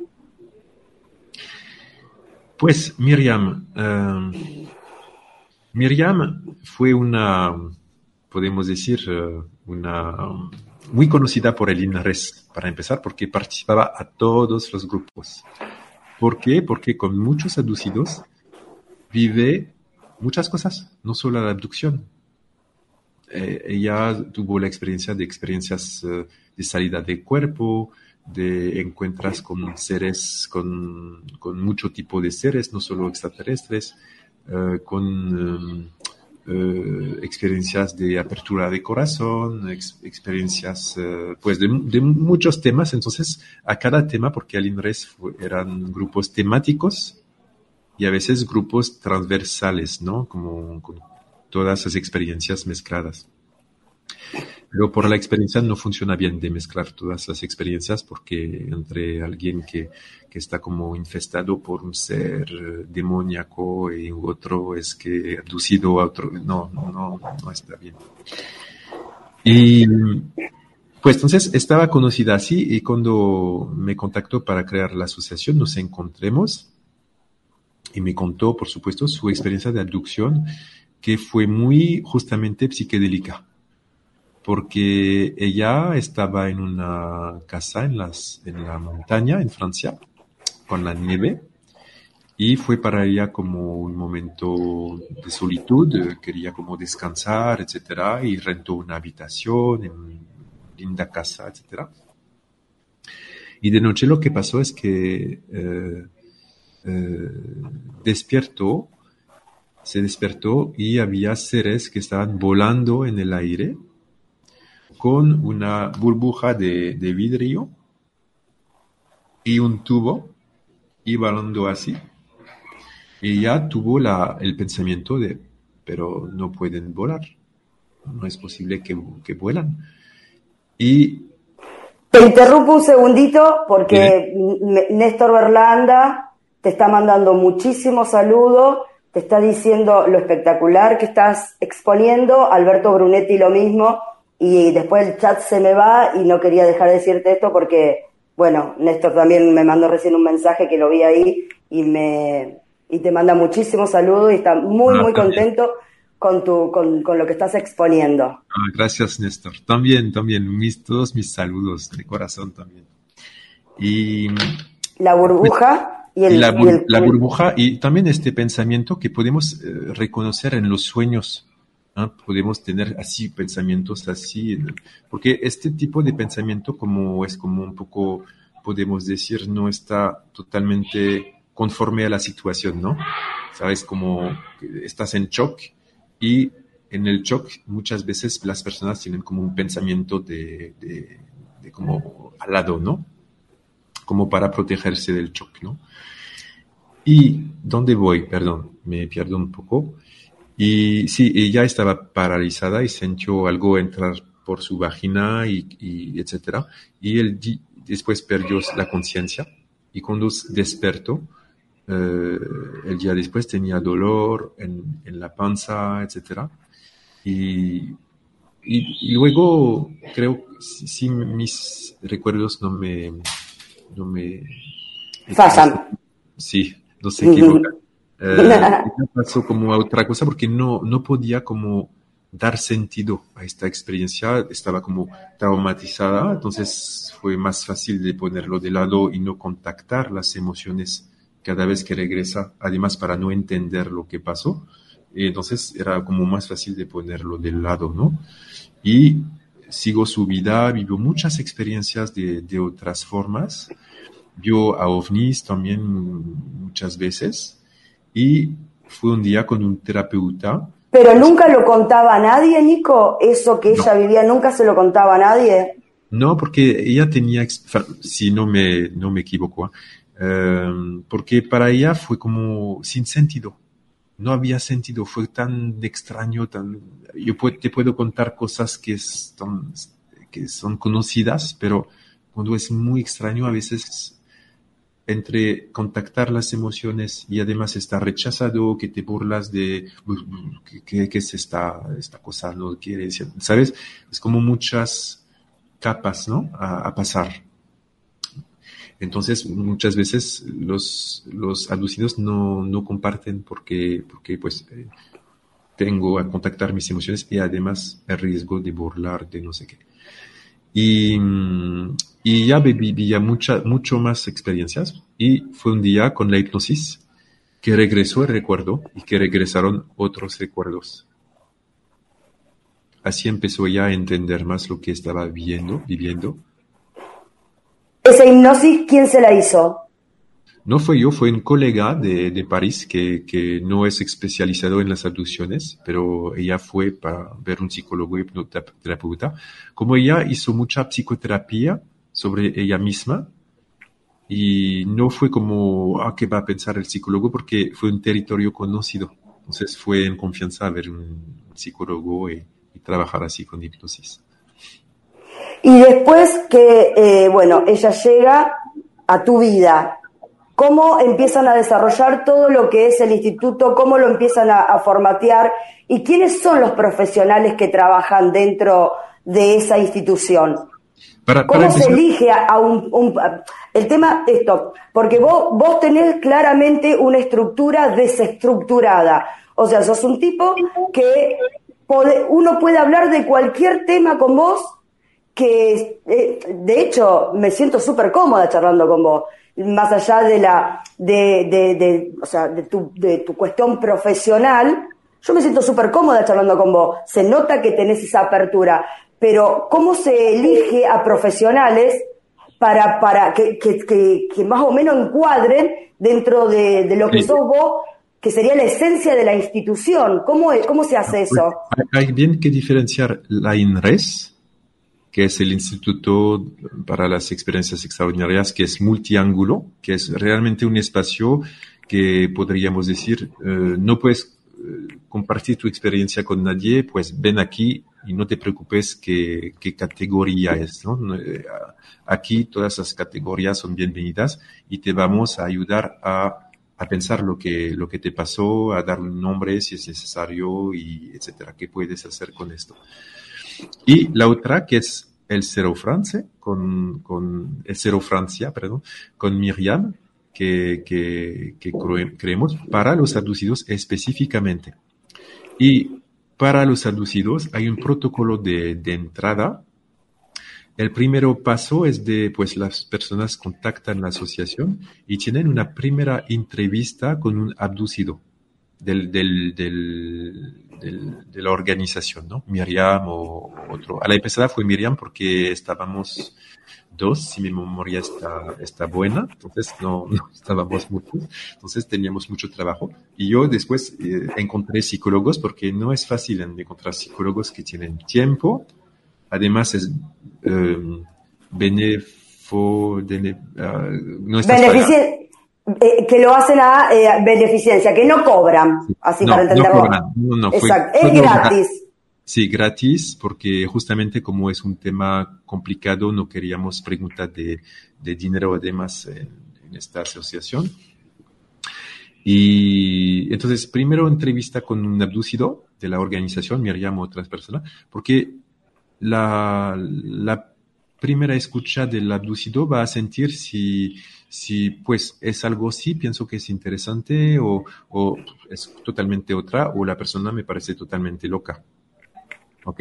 Y para eso no necesitas un psicólogo si una persona está totalmente eh, psicótica, sin, sin, sin, nada de sentido, etcétera. No necesitas un psicólogo que viene a decir, no, está, pues, ¿ok?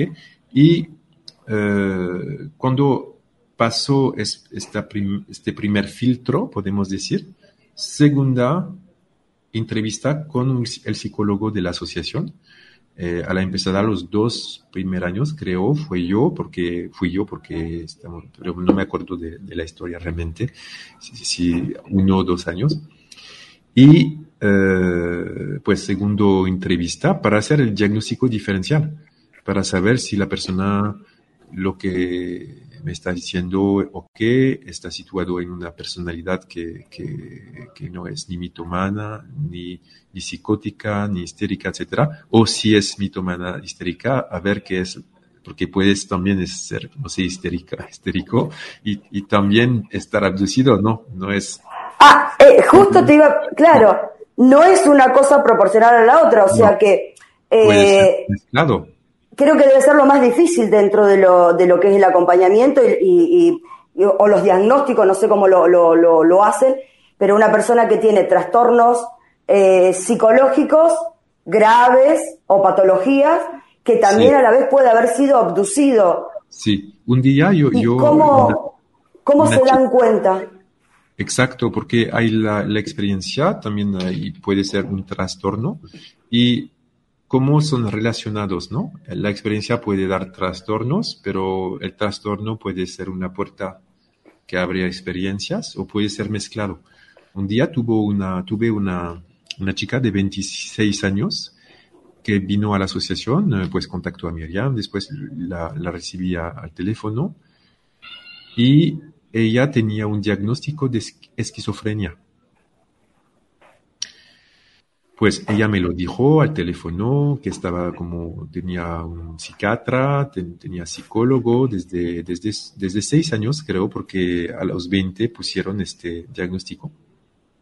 Y yo estaba escuchándola, pero no había, no podía notar trastorno del pensamiento, trastorno de la relación conmigo, con, todo estaba como, no, no podía ver yo, pero al teléfono, ¿eh? Eh, así signos clínicos de esquizofrenia. Entonces, pues no, no puse duda para empezar, pero dije, pues, ¿por qué, ¿por qué te pusieron este diagnóstico?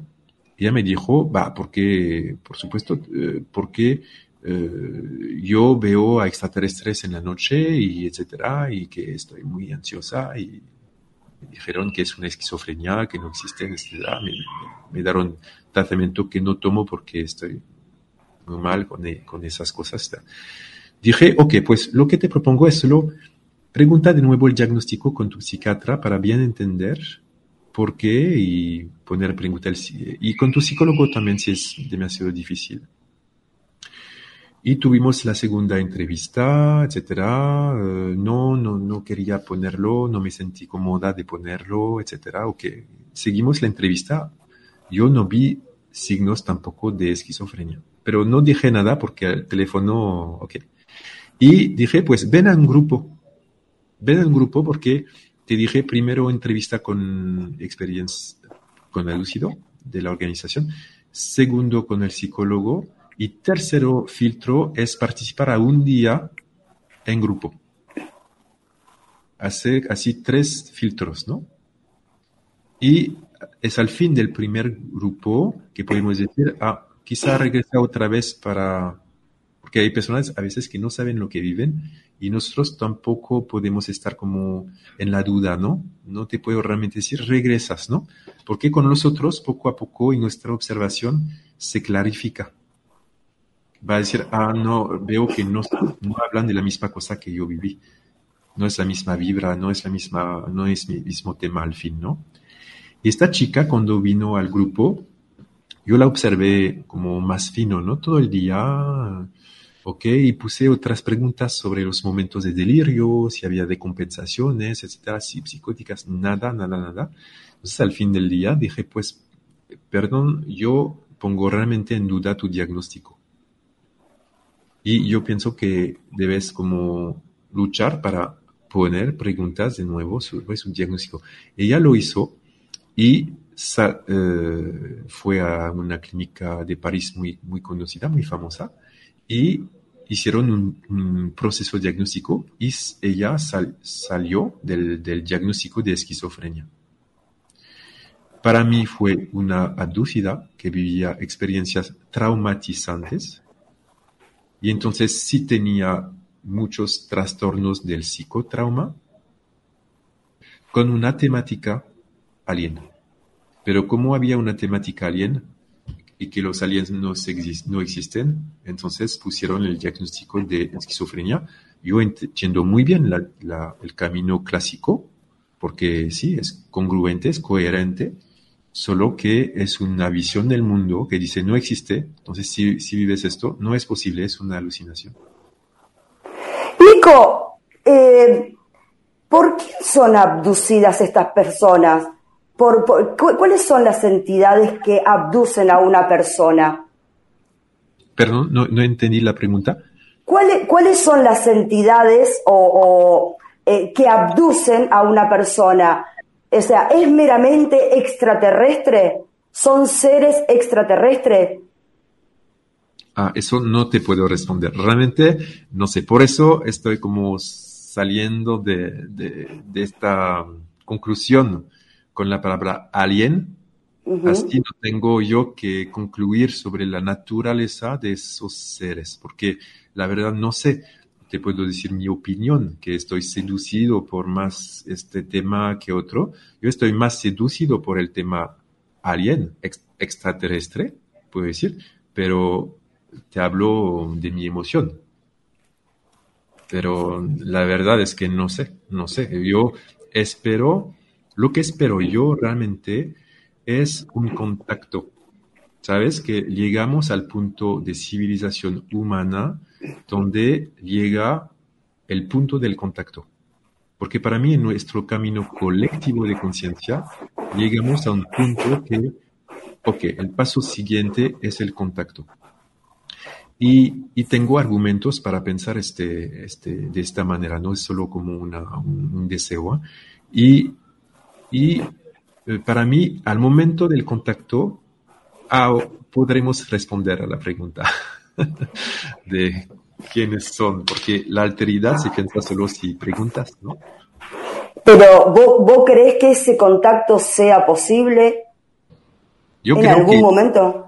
Yo creo, yo, creo que ya estamos en proceso de contacto que empezó, que se aceleró, porque no soy historiano de, de, de la ufología, entonces no, no puedo realmente decirlo, pero creo que hay una aceleración del contacto y como te dije, pienso que todas las marcas son, son hechas para estar vistas. Entonces, es un contacto, es un proceso de contacto que dice, que dice estoy aquí.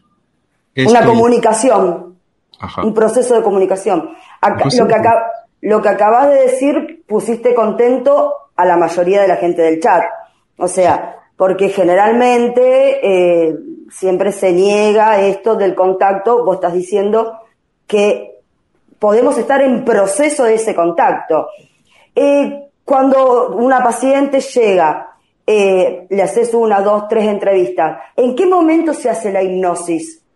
¿Se le hace ah, la hipnosis a todos o no? No, no, no, no es obligatorio y, muchas veces es, es, porque la persona lo, lo pide ella quiere, quiere hipnosis porque, y, todos es para recuperar recuerdos, ¿no?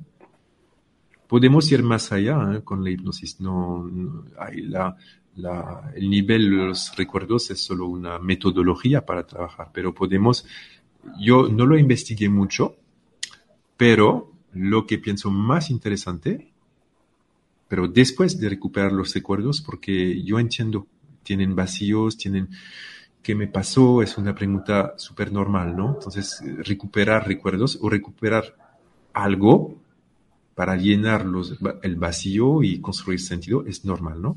Pero yo pienso que para mí lo más importante es el contacto. Como te dije, todo lo que yo observé, estudié, me liga al punto del contacto.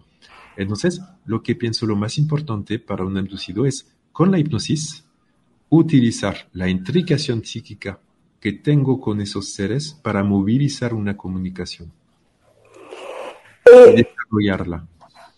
Eh, eh, al- ¿Alguna vez algún paciente, porque una de las preguntas que me había dejado Marta, que me la había dejado por privado, era el, el ingerir algún tipo de sustancias, eh, eh, alguna planta, como para hacer este contacto y, si una cosa es igual a la otra, o sea, es lo mismo tener un encuentro cercano con lo no identificado a través de la ingesta de algo o eh, aquel que lo tiene de manera natural.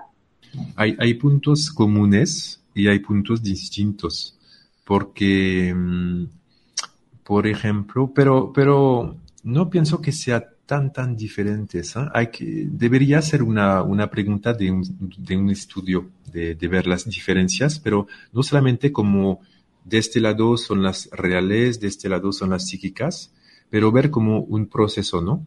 Si entrar con las medicinas, por ejemplo, en contacto al nivel de, a un nivel de realidad, va a pasar en otro nivel de realidad. Lo que, lo que te digo ahora es, por ejemplo, haces una ceremonia de ayahuasca y en la ayahuasca vives un contacto con seres.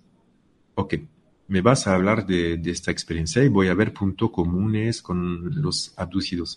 Pero mi pregunta va a estar, ok, viviste algunos contactos, algunos contactos con ayahuasca, pero después viviste a ovnis. ¿Tuviste marcas en el cuerpo? ¿Tuviste el choque ontológico? ¿Sabes? Como temas así que vamos a mirar. Pero sobre el tema del shock ontológico, por, por ejemplo, la persona puede decir, no, no, no, no tuve. ¿Y por qué? Porque estaba en un cuadro. Yo sabía que era en un, estaba en un cuadro en seguridad. La diferencia con un deducido que no tiene cuadro en, en su habitación, no, no, ¿sabes? Entonces, el cuadro te da, por supuesto, una seguridad. Pero a ver qué son los puntos comunes o diferencias. Yo no puedo ir más allá porque es realmente una pregunta de, un estudio. Yo no lo hice, entonces no, no puedo ir más. No te escucho. Era más que nada porque Marta me había dejado esa, esa, esa, pregunta y no quería dejar de, de decirla. Eh, Alberto Yacenza dice que el contacto eh, con abducción es una violación. Eh, ¿es, ¿Es así o es muy fuerte esta aclaración? No, no, no, no, no, es, es la realidad. La pregunta, podemos decir, es que en el camino de los abducidos pasan de este sentimiento de violación a un desarrollo personal que va más allá de este sentimiento hasta una hasta tener otra forma de, yo digo en el libro, de comunión con esos seres. Pasan de la violación a la comunión. Entonces deberíamos, y es lo que hago en, en el libro, preguntar por qué, por qué es este desarrollo, porque de hecho, el primer, todos los testimonios hablan de una violación. Te vienen, te, te, te toman, te regresan, te entran en el cuerpo, etcétera, etcétera. Pero una hipótesis, y es una hipótesis, es que el, es una, como hay muchas marcas psicodélicas, psicodélicas en, el, en la experiencia, podemos pensar que, que es una forma de, de, de, de, dar forma a lo que pasó. Eh, eh, Nico, mira, acá hay una pregunta muy concreta, no una pregunta, sino Héctor Luis dice, fui abducido y no podía ex expresarme con mi padre, él era psiquiatra, ahora es jubilado, todo lo arreglaba con pastilla, opté por callar e investigar por mi cuenta. Alguien en el chat está dejando ese comentario, se llama Héctor, Héctor Luis Fonseca, y Daniel Zapata, Daniel Zapata yo lo conozco, él cuando lo conocí cuando empezamos a hacer los cafés presencial, y Daniel Zapata, él ha contado en el café su abducción, que lo recordó a través de una hipnosis que a él no le hizo bien, porque, bueno, evidentemente creo que no debe ser lo mismo que te, que, o sea, entrar en una hipnosis con un profesional que con cualquier persona. Bueno, pero esto de Héctor Luis, mm, o sea, él mismo está diciendo acá que él considera que fue abducido y su padre siendo psiquiatra lo único que le daba era pastilla. Fue muy lindo lo que contaste eh, de esta chica que tenía el diagnóstico de esquizofrenia y al final terminó siendo otra cosa. ¿Cómo está ella hoy? Porque Pablo Cano también preguntaba, se puso contento. Pablo Cano es un investigador del fenómeno muy, muy abocado a lo que son las abducciones. Y bueno, hizo una reflexión ahí diciendo, bueno, no estaba esquizofrénica, había sido abducida. ¿Cómo está esa chica hoy? Pues es una buena pregunta, pero yo te, voy a decir porque él, él, siguió un poco en la asociación y cuando tuvo el diagnóstico de, del hospital que dijo, no, no eres esquizofrenia, esquizofrénica, eres, eh, no me acuerdo del diagnóstico, hiperactivo, hiperactiva, no sé qué. Y eh, ella lo que pasó es que me dijo, pues Nico, yo creo que, que mm, lo que voy a hacer es que voy a seguir sus proposiciones, sus, proposiciones al hospital, voy a cambiar de, de, terapia y voy a dejar las preguntas que sea real o la pregunta que sea loco. Y voy a, a enfocarme sobre otros, otros temas. Y yo lo entiendo muy bien porque tiene 26 años. Desde 6 años lucha entre el paranormal o la locura. Ella solo a 27, 6 años quería una vida normal, ¿no? Entonces ella, ella fue en un camino como intermedio, ¿no? Que, y, pues, ah, entonces después no tuve noticias, no sé qué, no, no sé dónde está ahora. Pero esa es una cosa que los abducidos viven de manera muy seguida, es que de un lado los psiquiatras van a decir, no eres abducido, eres loco, y del otro lado los ufólogos pueden decir, no eres loco, eres abducido. Y es violento, ¿no? Para, de los dos lados. De los dos lados.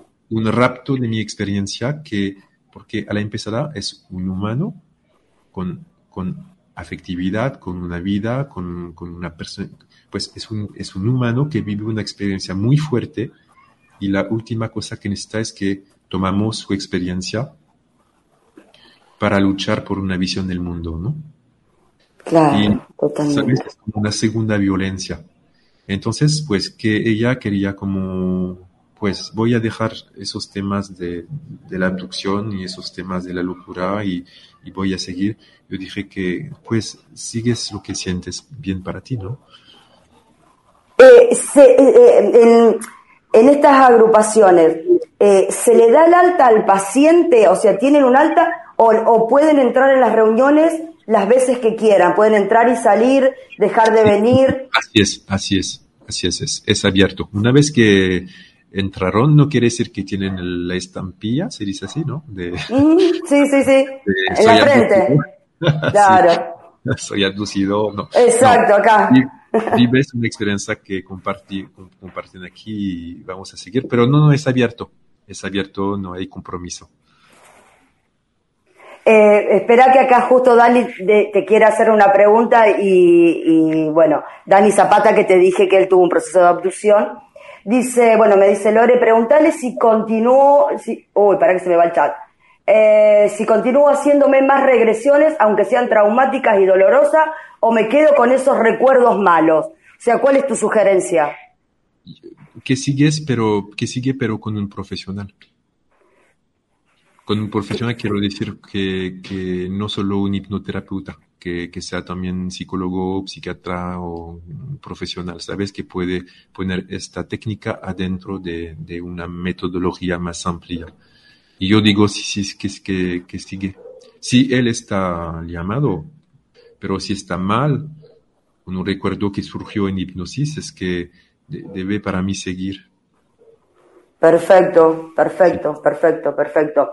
Nico, ya... Lo que puedo decir, perdón, es que el núcleo traumático en mi experiencia, si, si, das el apoyo, la contención emocional, el acompañamiento, etcétera, se transforma en un proceso de, de, de, iniciación. No quiere decir que la iniciación no se puede hacer si estoy traumatizado porque puede convivir y un proceso de apertura y un núcleo que no voy a abrir porque es demasiado doloroso, ¿no? Pero siempre es una puerta a abrir porque le va a abrir más, va a ir más allá. Sí, seguro. Aparte, yo lo conozco a Dani y sé que viene sufriendo esto, pero precisamente no sé si por la experiencia en sí, sino por esa hipnosis que no le hizo nada bien. Eh, Nico, mm, ya vamos a ir cerrando y sé que tenés que ir a cenar y todo eso. Háblanos un ratito de esto. Contanos, contanos de qué se trata el libro. Pero, ¿de qué se trata el libro? Pues el primer capítulo es muy clínico porque la, la, mi proyecto fue realmente de, ayudar a mis colegas también, psicólogos, que podían encontrar abducidos y que podían tener como eh, criterios clínicos para decir, ok, eso es abducción, no abducción, etc. Y también dar un apoyo a los, a los abducidos porque muchas veces vamos a, entender, ah, es una parálisis del sueño, ah, es un sueño lúcido, ah, eso sí, ah, eso, eso. Entonces, para decir, ok, ¿por qué puede ser sí? ¿Y por qué puede ser no? Porque una parálisis de sueño existe, pero tiene esos criterios clínicos y que no encontramos en la abducción. Entonces vamos a ver, por ejemplo, si hay, si vives la experiencia eh, despertada, pues eh, es, el fin de la parálisis de sueño, ¿no? pues si estás en tu auto y que ves a un ovni que hay ilusión, no, no es una parálisis del, del, sueño. Pues entonces la primera parte es como clínica y también para como, como dar una descripción de, del proceso de contacto, de dar como mapas para, para mirar las abducciones de manera clínica. El segundo capítulo se, enfoca sobre la pregunta de los territorios híbridos.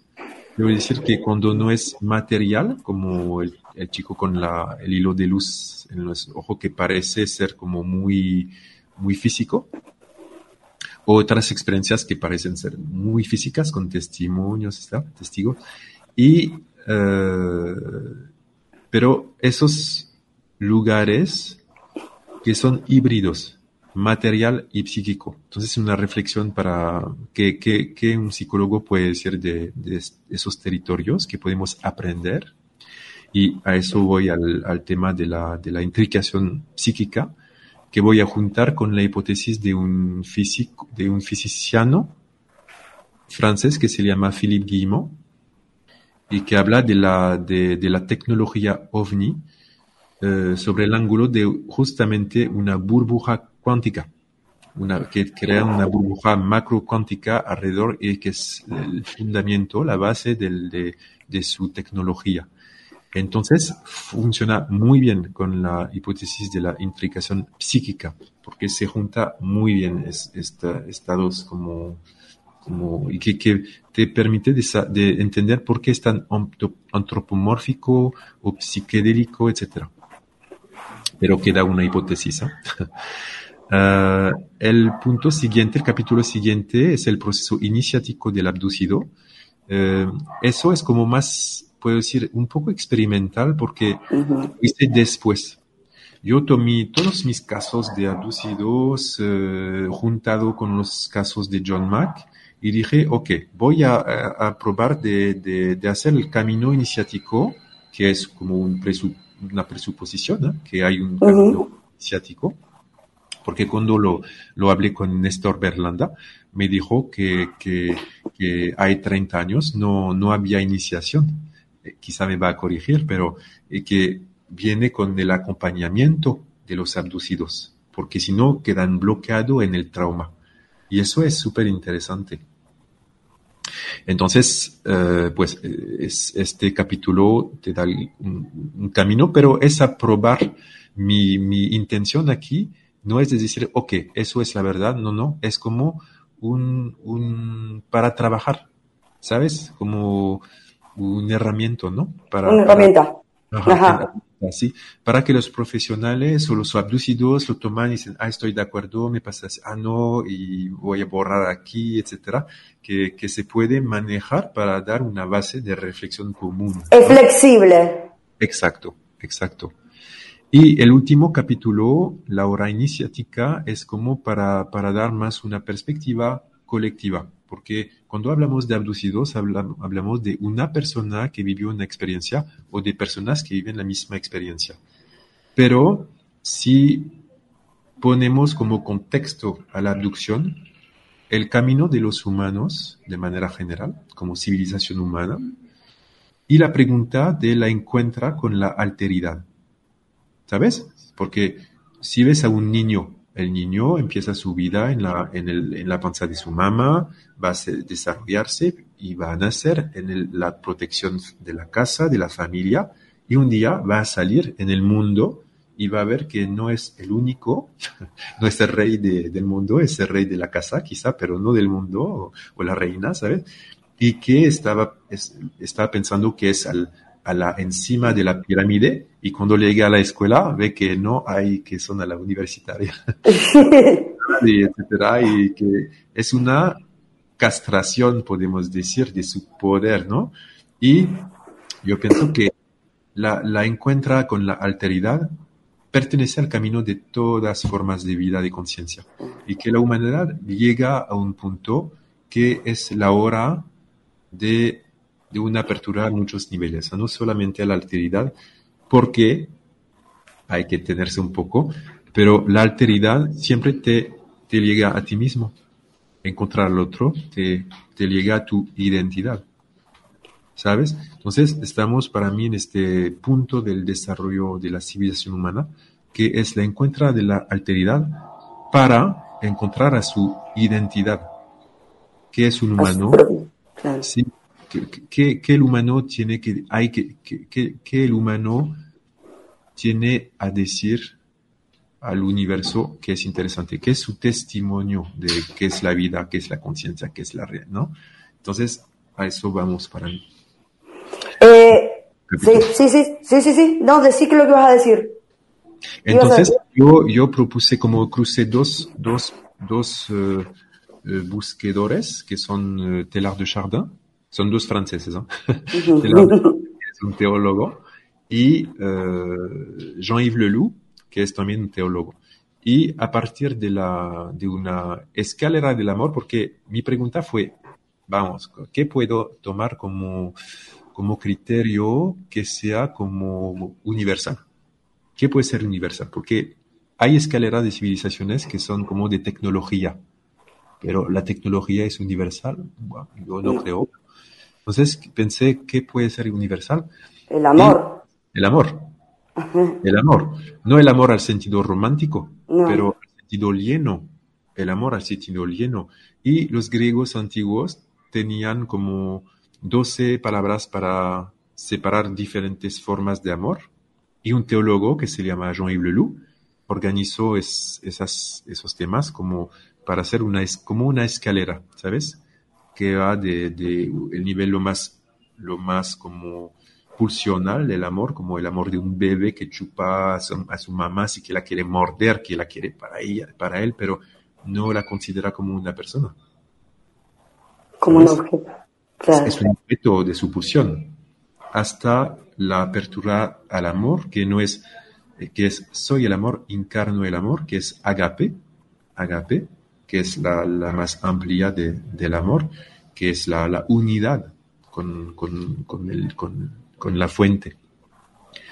Y pues, y, y, hay una escalera, pues la, la voy a detallar aquí, y cada escalera podemos decir después y podemos todos mirar y decir, ¿dónde estamos nuestra civilización humana? Es así, ¿no? Vamos a quedar a, a llegar al mismo punto de evaluación. Estamos justamente al punto de Eros entre Eros y Porneia, dos niveles del amor, y el punto siguiente es filia. Y filia es el amor de la alteridad. Es el amor de, de, de, la vida está bien sin ti. Puedo vivir sin ti, estoy en el amor de mí mismo, pero es mejor contigo. Es mejor contigo. Porque tu diferencia me, abre otros mundos, ¿no? Me llena. Hay un proverbio africano que dice, si eres de acuerdo conmigo, eres mi hermano. Pero si no estás de acuerdo conmigo, eres dos veces mi, hermano, porque me abres otro mundo. Es re lindo esto que decís porque eh, eh, yo siempre digo lo mismo, es tan fácil llevarte bien con el que piensa igual, pero es tan, eh, es tan sano llevarte bien con el que piensa diferente, porque ese tiene algo para dejarme y yo te puedo dejar algo a vos. en esa diversidad creo que está el crecimiento, porque si vamos todo para el mismo lado y el que va adelante es el único que va sacando las piedras del camino, y los de atrás venimos fabuloso. Pero eh, eh, eh, esto de crecer en las diferencias me parece lo más sano, que también sé que es lo más difícil. ¿Dónde podemos conseguir este libro? Y bueno, acá Richard Cardoso de Proyecto Sirio Café Ufológico. si, me permites, de, decía, quería agregar algo, es que dices es el mal sano, digo, quizás sí, pero no podemos elegir, porque el otro está aquí, entonces debemos, debemos. Sí, respetar al otro. eh, ¿Dónde podemos conseguir esto? Y bueno, están preguntando a ver si se puede conseguir en castellano, dónde, todo lo que me puedas decir del libro. Sí, sí hay un editor que es hispanófono, hispanohablante, perdón, que, que, puede hacer la traducción, está bien y lo, lo puedo ayudar. Y... Nos ponemos a buscar. Nos ponemos a buscar. ¿A buscar qué es? Nos ponemos a buscar una editorial que lo, que lo quiera hacer. Ajá, sí, exacto. Y si no es, solo es en francés por el momento. ¿Dónde te podemos encontrar? O sea, porque hay, en mensajes que vi en el chat hay gente que estaba pidiendo tu teléfono o dónde encontrarte. ¿Dónde te puede encontrar la gente? Porque yo no doy los números de la gente, de, de los invitados que tengo, pero ¿dónde te pueden encontrar las personas?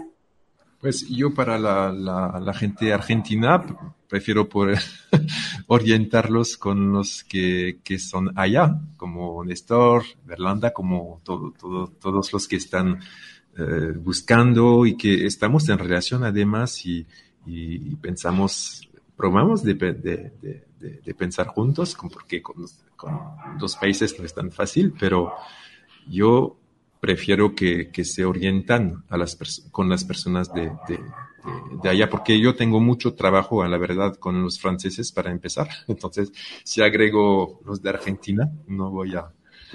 porque... Le acabas de dar trabajo a Néstor, a Diego Viega, a Juan Acevedo, bueno, Diego Viega es antropólogo, pero a Néstor, a Juan Acevedo, a los psicólogos sociales que hay dentro del grupo, le acabas de dejar una tarea. Yo te digo que la gente del café es muy apasionada. Lo más probable es que estén llamándolo a los chicos ahora para ver cuándo abren un instituto y de qué manera lo llevan adelante. Pues yo creo que tienen mucha suerte de tener un equipo así de, de choc, no sé si se dice así, pero un equipo tan, tan, pues tan de calidad, etcétera. Entonces que, que llaman a, a esas personas y quizá haya componer a crear, a crear una red de terapeutas en todo el país que se pueden contactar como en cada región, ¿no? Porque que, los psicólogos, terapeutas que son, que tienen esta sensibilidad, esta apertura, que, se hacen conocer quizá a, su equipo, así, así que hay como nombres en todo el país. Muy bueno. Que no, no tener miedo, porque yo creo que que hay muchos, muchos, muchos terapeutas que son de, de super calidad y muchas veces los abducidos tienen miedo, miedo de, de, estar mal, mal recibido. Existe, pero si existe no habla de, del abducido, sino de la, del, encerramiento del profesional. Pero, ok, será decir, ok, bye, y pero seguir, porque hay muchos profesionales muy abiertos, ¿no? Sí, muy capacitado. Eh, antes antes de, cerrar, Nico, faltó que te pregunte algo. Eh, ¿Hay algo que querés contar que yo no te haya preguntado, ponerle alguna pregunta que vos esperabas que yo te hiciera y no la hice. ¿Faltó algo? fue muy completo, gracias Lorena. No, no, no, abriste muchos temas y a mí me gusta porque es muy diversificado. Entonces, no, no me viene ahora pregunta o temas que, que no hablemos. ¿Cómo te sentiste? Bien, solo que con el español a veces yo sé que puedo estar como sencillo en lo que quiero explicar, porque me dicen muchas veces, hablas muy bien español, sí, pero estoy en un territorio de idioma y a veces para explicar algo sutil yo voy a tomar un camino un poco así directo, ¿no? Y pues entonces eh, lo que quiero agregar es más que todo, todo lo que dije son, son preguntas, no son conclusiones, son como seguimos a, reflexionar. Creo que nadie tiene la, la, respuesta total ahora, pero mi creencia, lo que creo yo, lo más fuerte, si debo eh, guardar una cosa, es nuestro camino humano y dónde estamos ahora. Yo creo que tenemos a a pasar algo. ¿eh? Y, y, que, y que este paso es en relación con esas conciencias de cualquier lugar o no lugar que viene. La verdad, Nico, que esto daría para estar horas y horas. Y te digo, ya terminamos, ya terminamos y de verdad vamos a ponerle fin a este, a este directo. Te quiero agradecer de entrada, yo lo dije, fue un enamoramiento a primera vista, porque si bien no nos habíamos conocido, pero desde que empecé a hablar con vos me sentí súper cómoda, sin ese miedo de estar ante un profesional que no sé cómo iba a llevar adelante esta charla. Esto no es una entrevista, yo no soy entrevistadora, no soy eh, investigadora, soy solo una curiosa que le gusta hablar con personas. Primero que han pasado por situaciones totalmente anómalas, atípicas. Me encanta escuchar, no la experiencia, sino el después es algo que me apasiona y escuchar a una persona como vos, un profesional, eh, y en este caso ayudando a este tipo de personas, para mí fue eh, un programón, un programón. Estoy muy feliz, la gente del chat está recontra contento, eh, hay un montón de comentarios, Fernanda Jordán, mm, Néstor Rey, eh, Pablito Cano, Marina. Marina, Marina Llaveno es la que hizo el tráiler ese que te mandamos, es, la que hace el flyer, es la que está de moderadora en este, en este momento, es la que, la que hace todo el trabajo que yo no sé hacer. Yo todo eso no sé hacer. Bueno, y Marina ahí está hasta esta hora, ayudando, apoyando siempre al café. Gracias a todos, a todos los que nos acompañaron. Gracias a Néstor, que me ayudó a hacer el contacto con vos. Gracias a mi marido también, que me está ayudando y me pasa las preguntas y me dice, mutea el teléfono, que se escucha todo. Bueno, gracias, gracias a todos. Eh, los espero a todos el mes que viene con otra sorpresa. Vamos a ver de qué se trata el mes de septiembre. Nico, feliz de haberte tenido. Bienvenido al Café Ufológico Rosario. Bienvenido a Argentina y ojalá que la vida nos cruce alguna vez. Un ah, abrazo enorme. Beso a Argentina. Saludos, gracias chicos. A las puertas de Magonia todos los martes desde las 20 horas por GDS Radio Mar del Plata. Si es la primera vez que nos estás escuchando, bueno, te invitamos. La cita, como te contábamos, los martes a través de www.gdsradio.com, radios asociadas. Y vuelvo contigo, Carlos, al estudio número 2. Muy bien, Guille. Bueno, acá en el chat escuchamos los nombres de mucha gente amiga de A las Puertas de Magonia, del Café Ecológico Rosario, que intervinieron con, con, preguntas. Bueno, estaba, estaba Luis Pacheco, preguntas y con opiniones, ¿no? Luis Pacheco, este, eh, estuvimos, escuchamos también a, Rubén Romano, bueno, un montón de gente que. Eh, si, si nos ponemos a, a mencionar en este momento, se nos van a hacer las 11 de la noche. Creo que una de las entrevistas más interesantes dentro de la cuestión ufológica y sobre todo eh, hay varias cosas que llaman la atención, ¿no? Eh, el, bueno, lo primero que, que, es importante tener en cuenta es cuando este, Nicolás eh, cuenta acerca de el, el, tema OVNI. No, no es lo mismo, y eso lo hablábamos una vez con Carlos Ferguson, no es lo mismo eh, aquella persona que se dedica a la investigación del fenómeno eh, por, eh, obviamente, por pasión, por afición, por gusto, por interés. no es lo mismo aquella persona que tuvo alguna experiencia a quien no la tuvo. parece que hay otra carga en cuanto al, a la forma de, abordaje. Después otra otra cuestión que, que es interesante es eh, ver la forma de la cuestión del apoyo, ¿no? A las personas eh, que hablan de, la, experiencia de la abducción, esta especie de grupo que él menciona, este, promoviendo ya, ya casi al final de la, de la entrevista, donde eh, está, eh, hay una entrevista como de, admisión, donde una persona que vivió la, experiencia de la abducción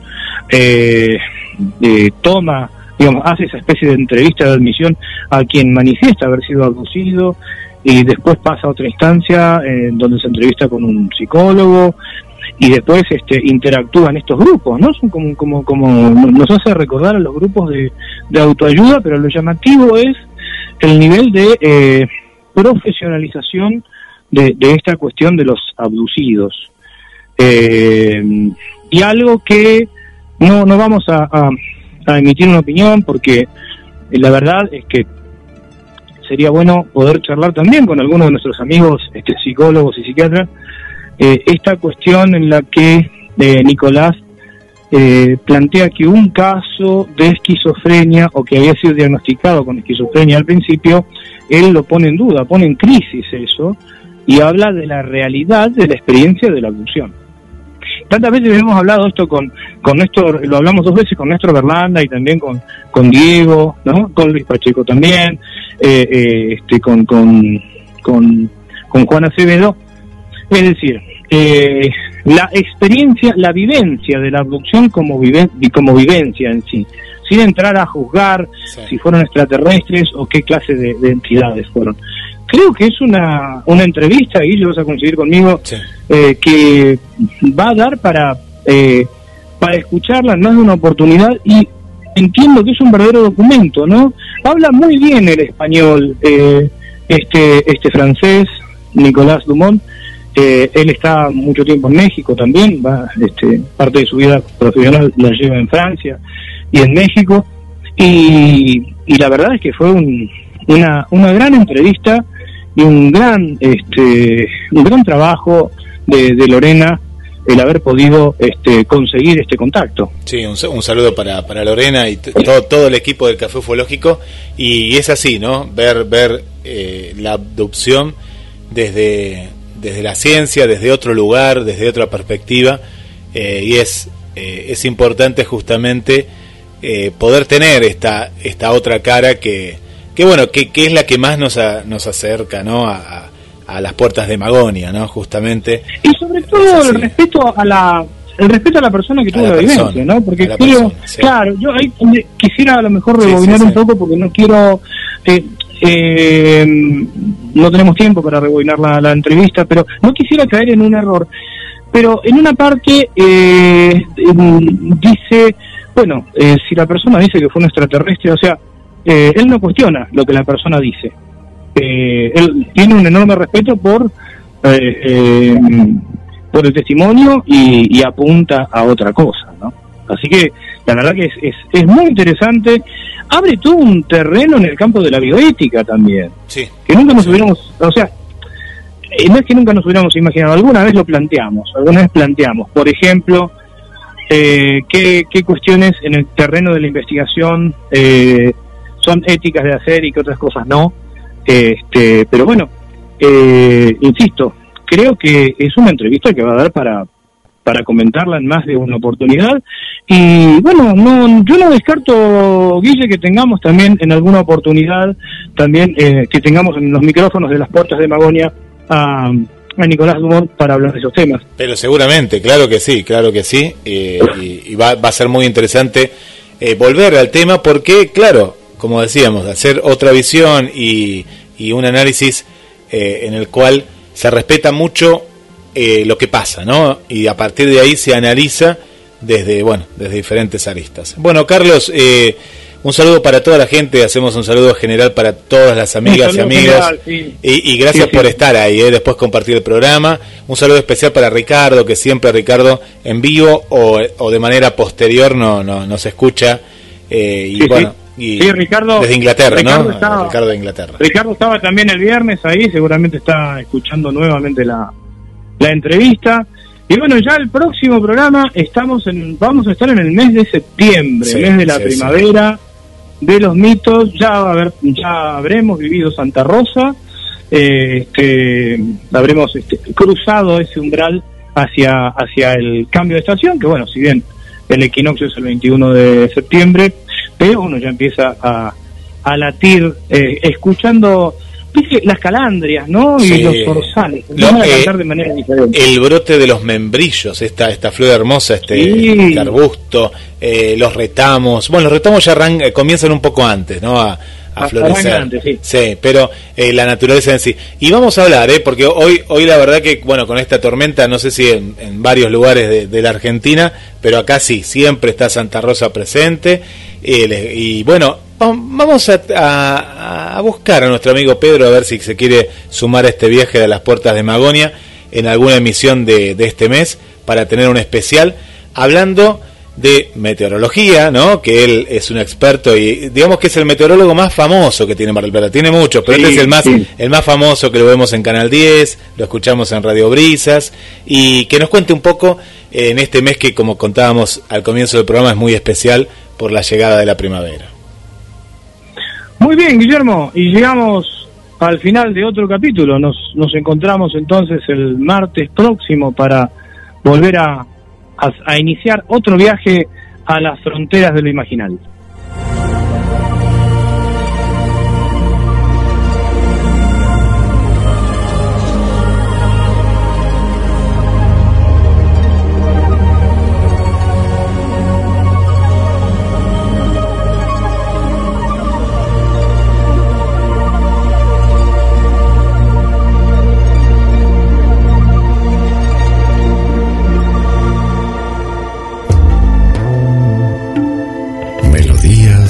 Llegan con la brisa.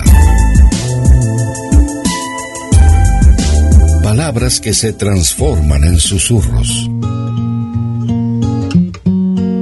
En la madrugada seguimos muy cerca.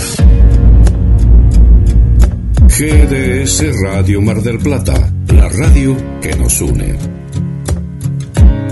Invierno 2021.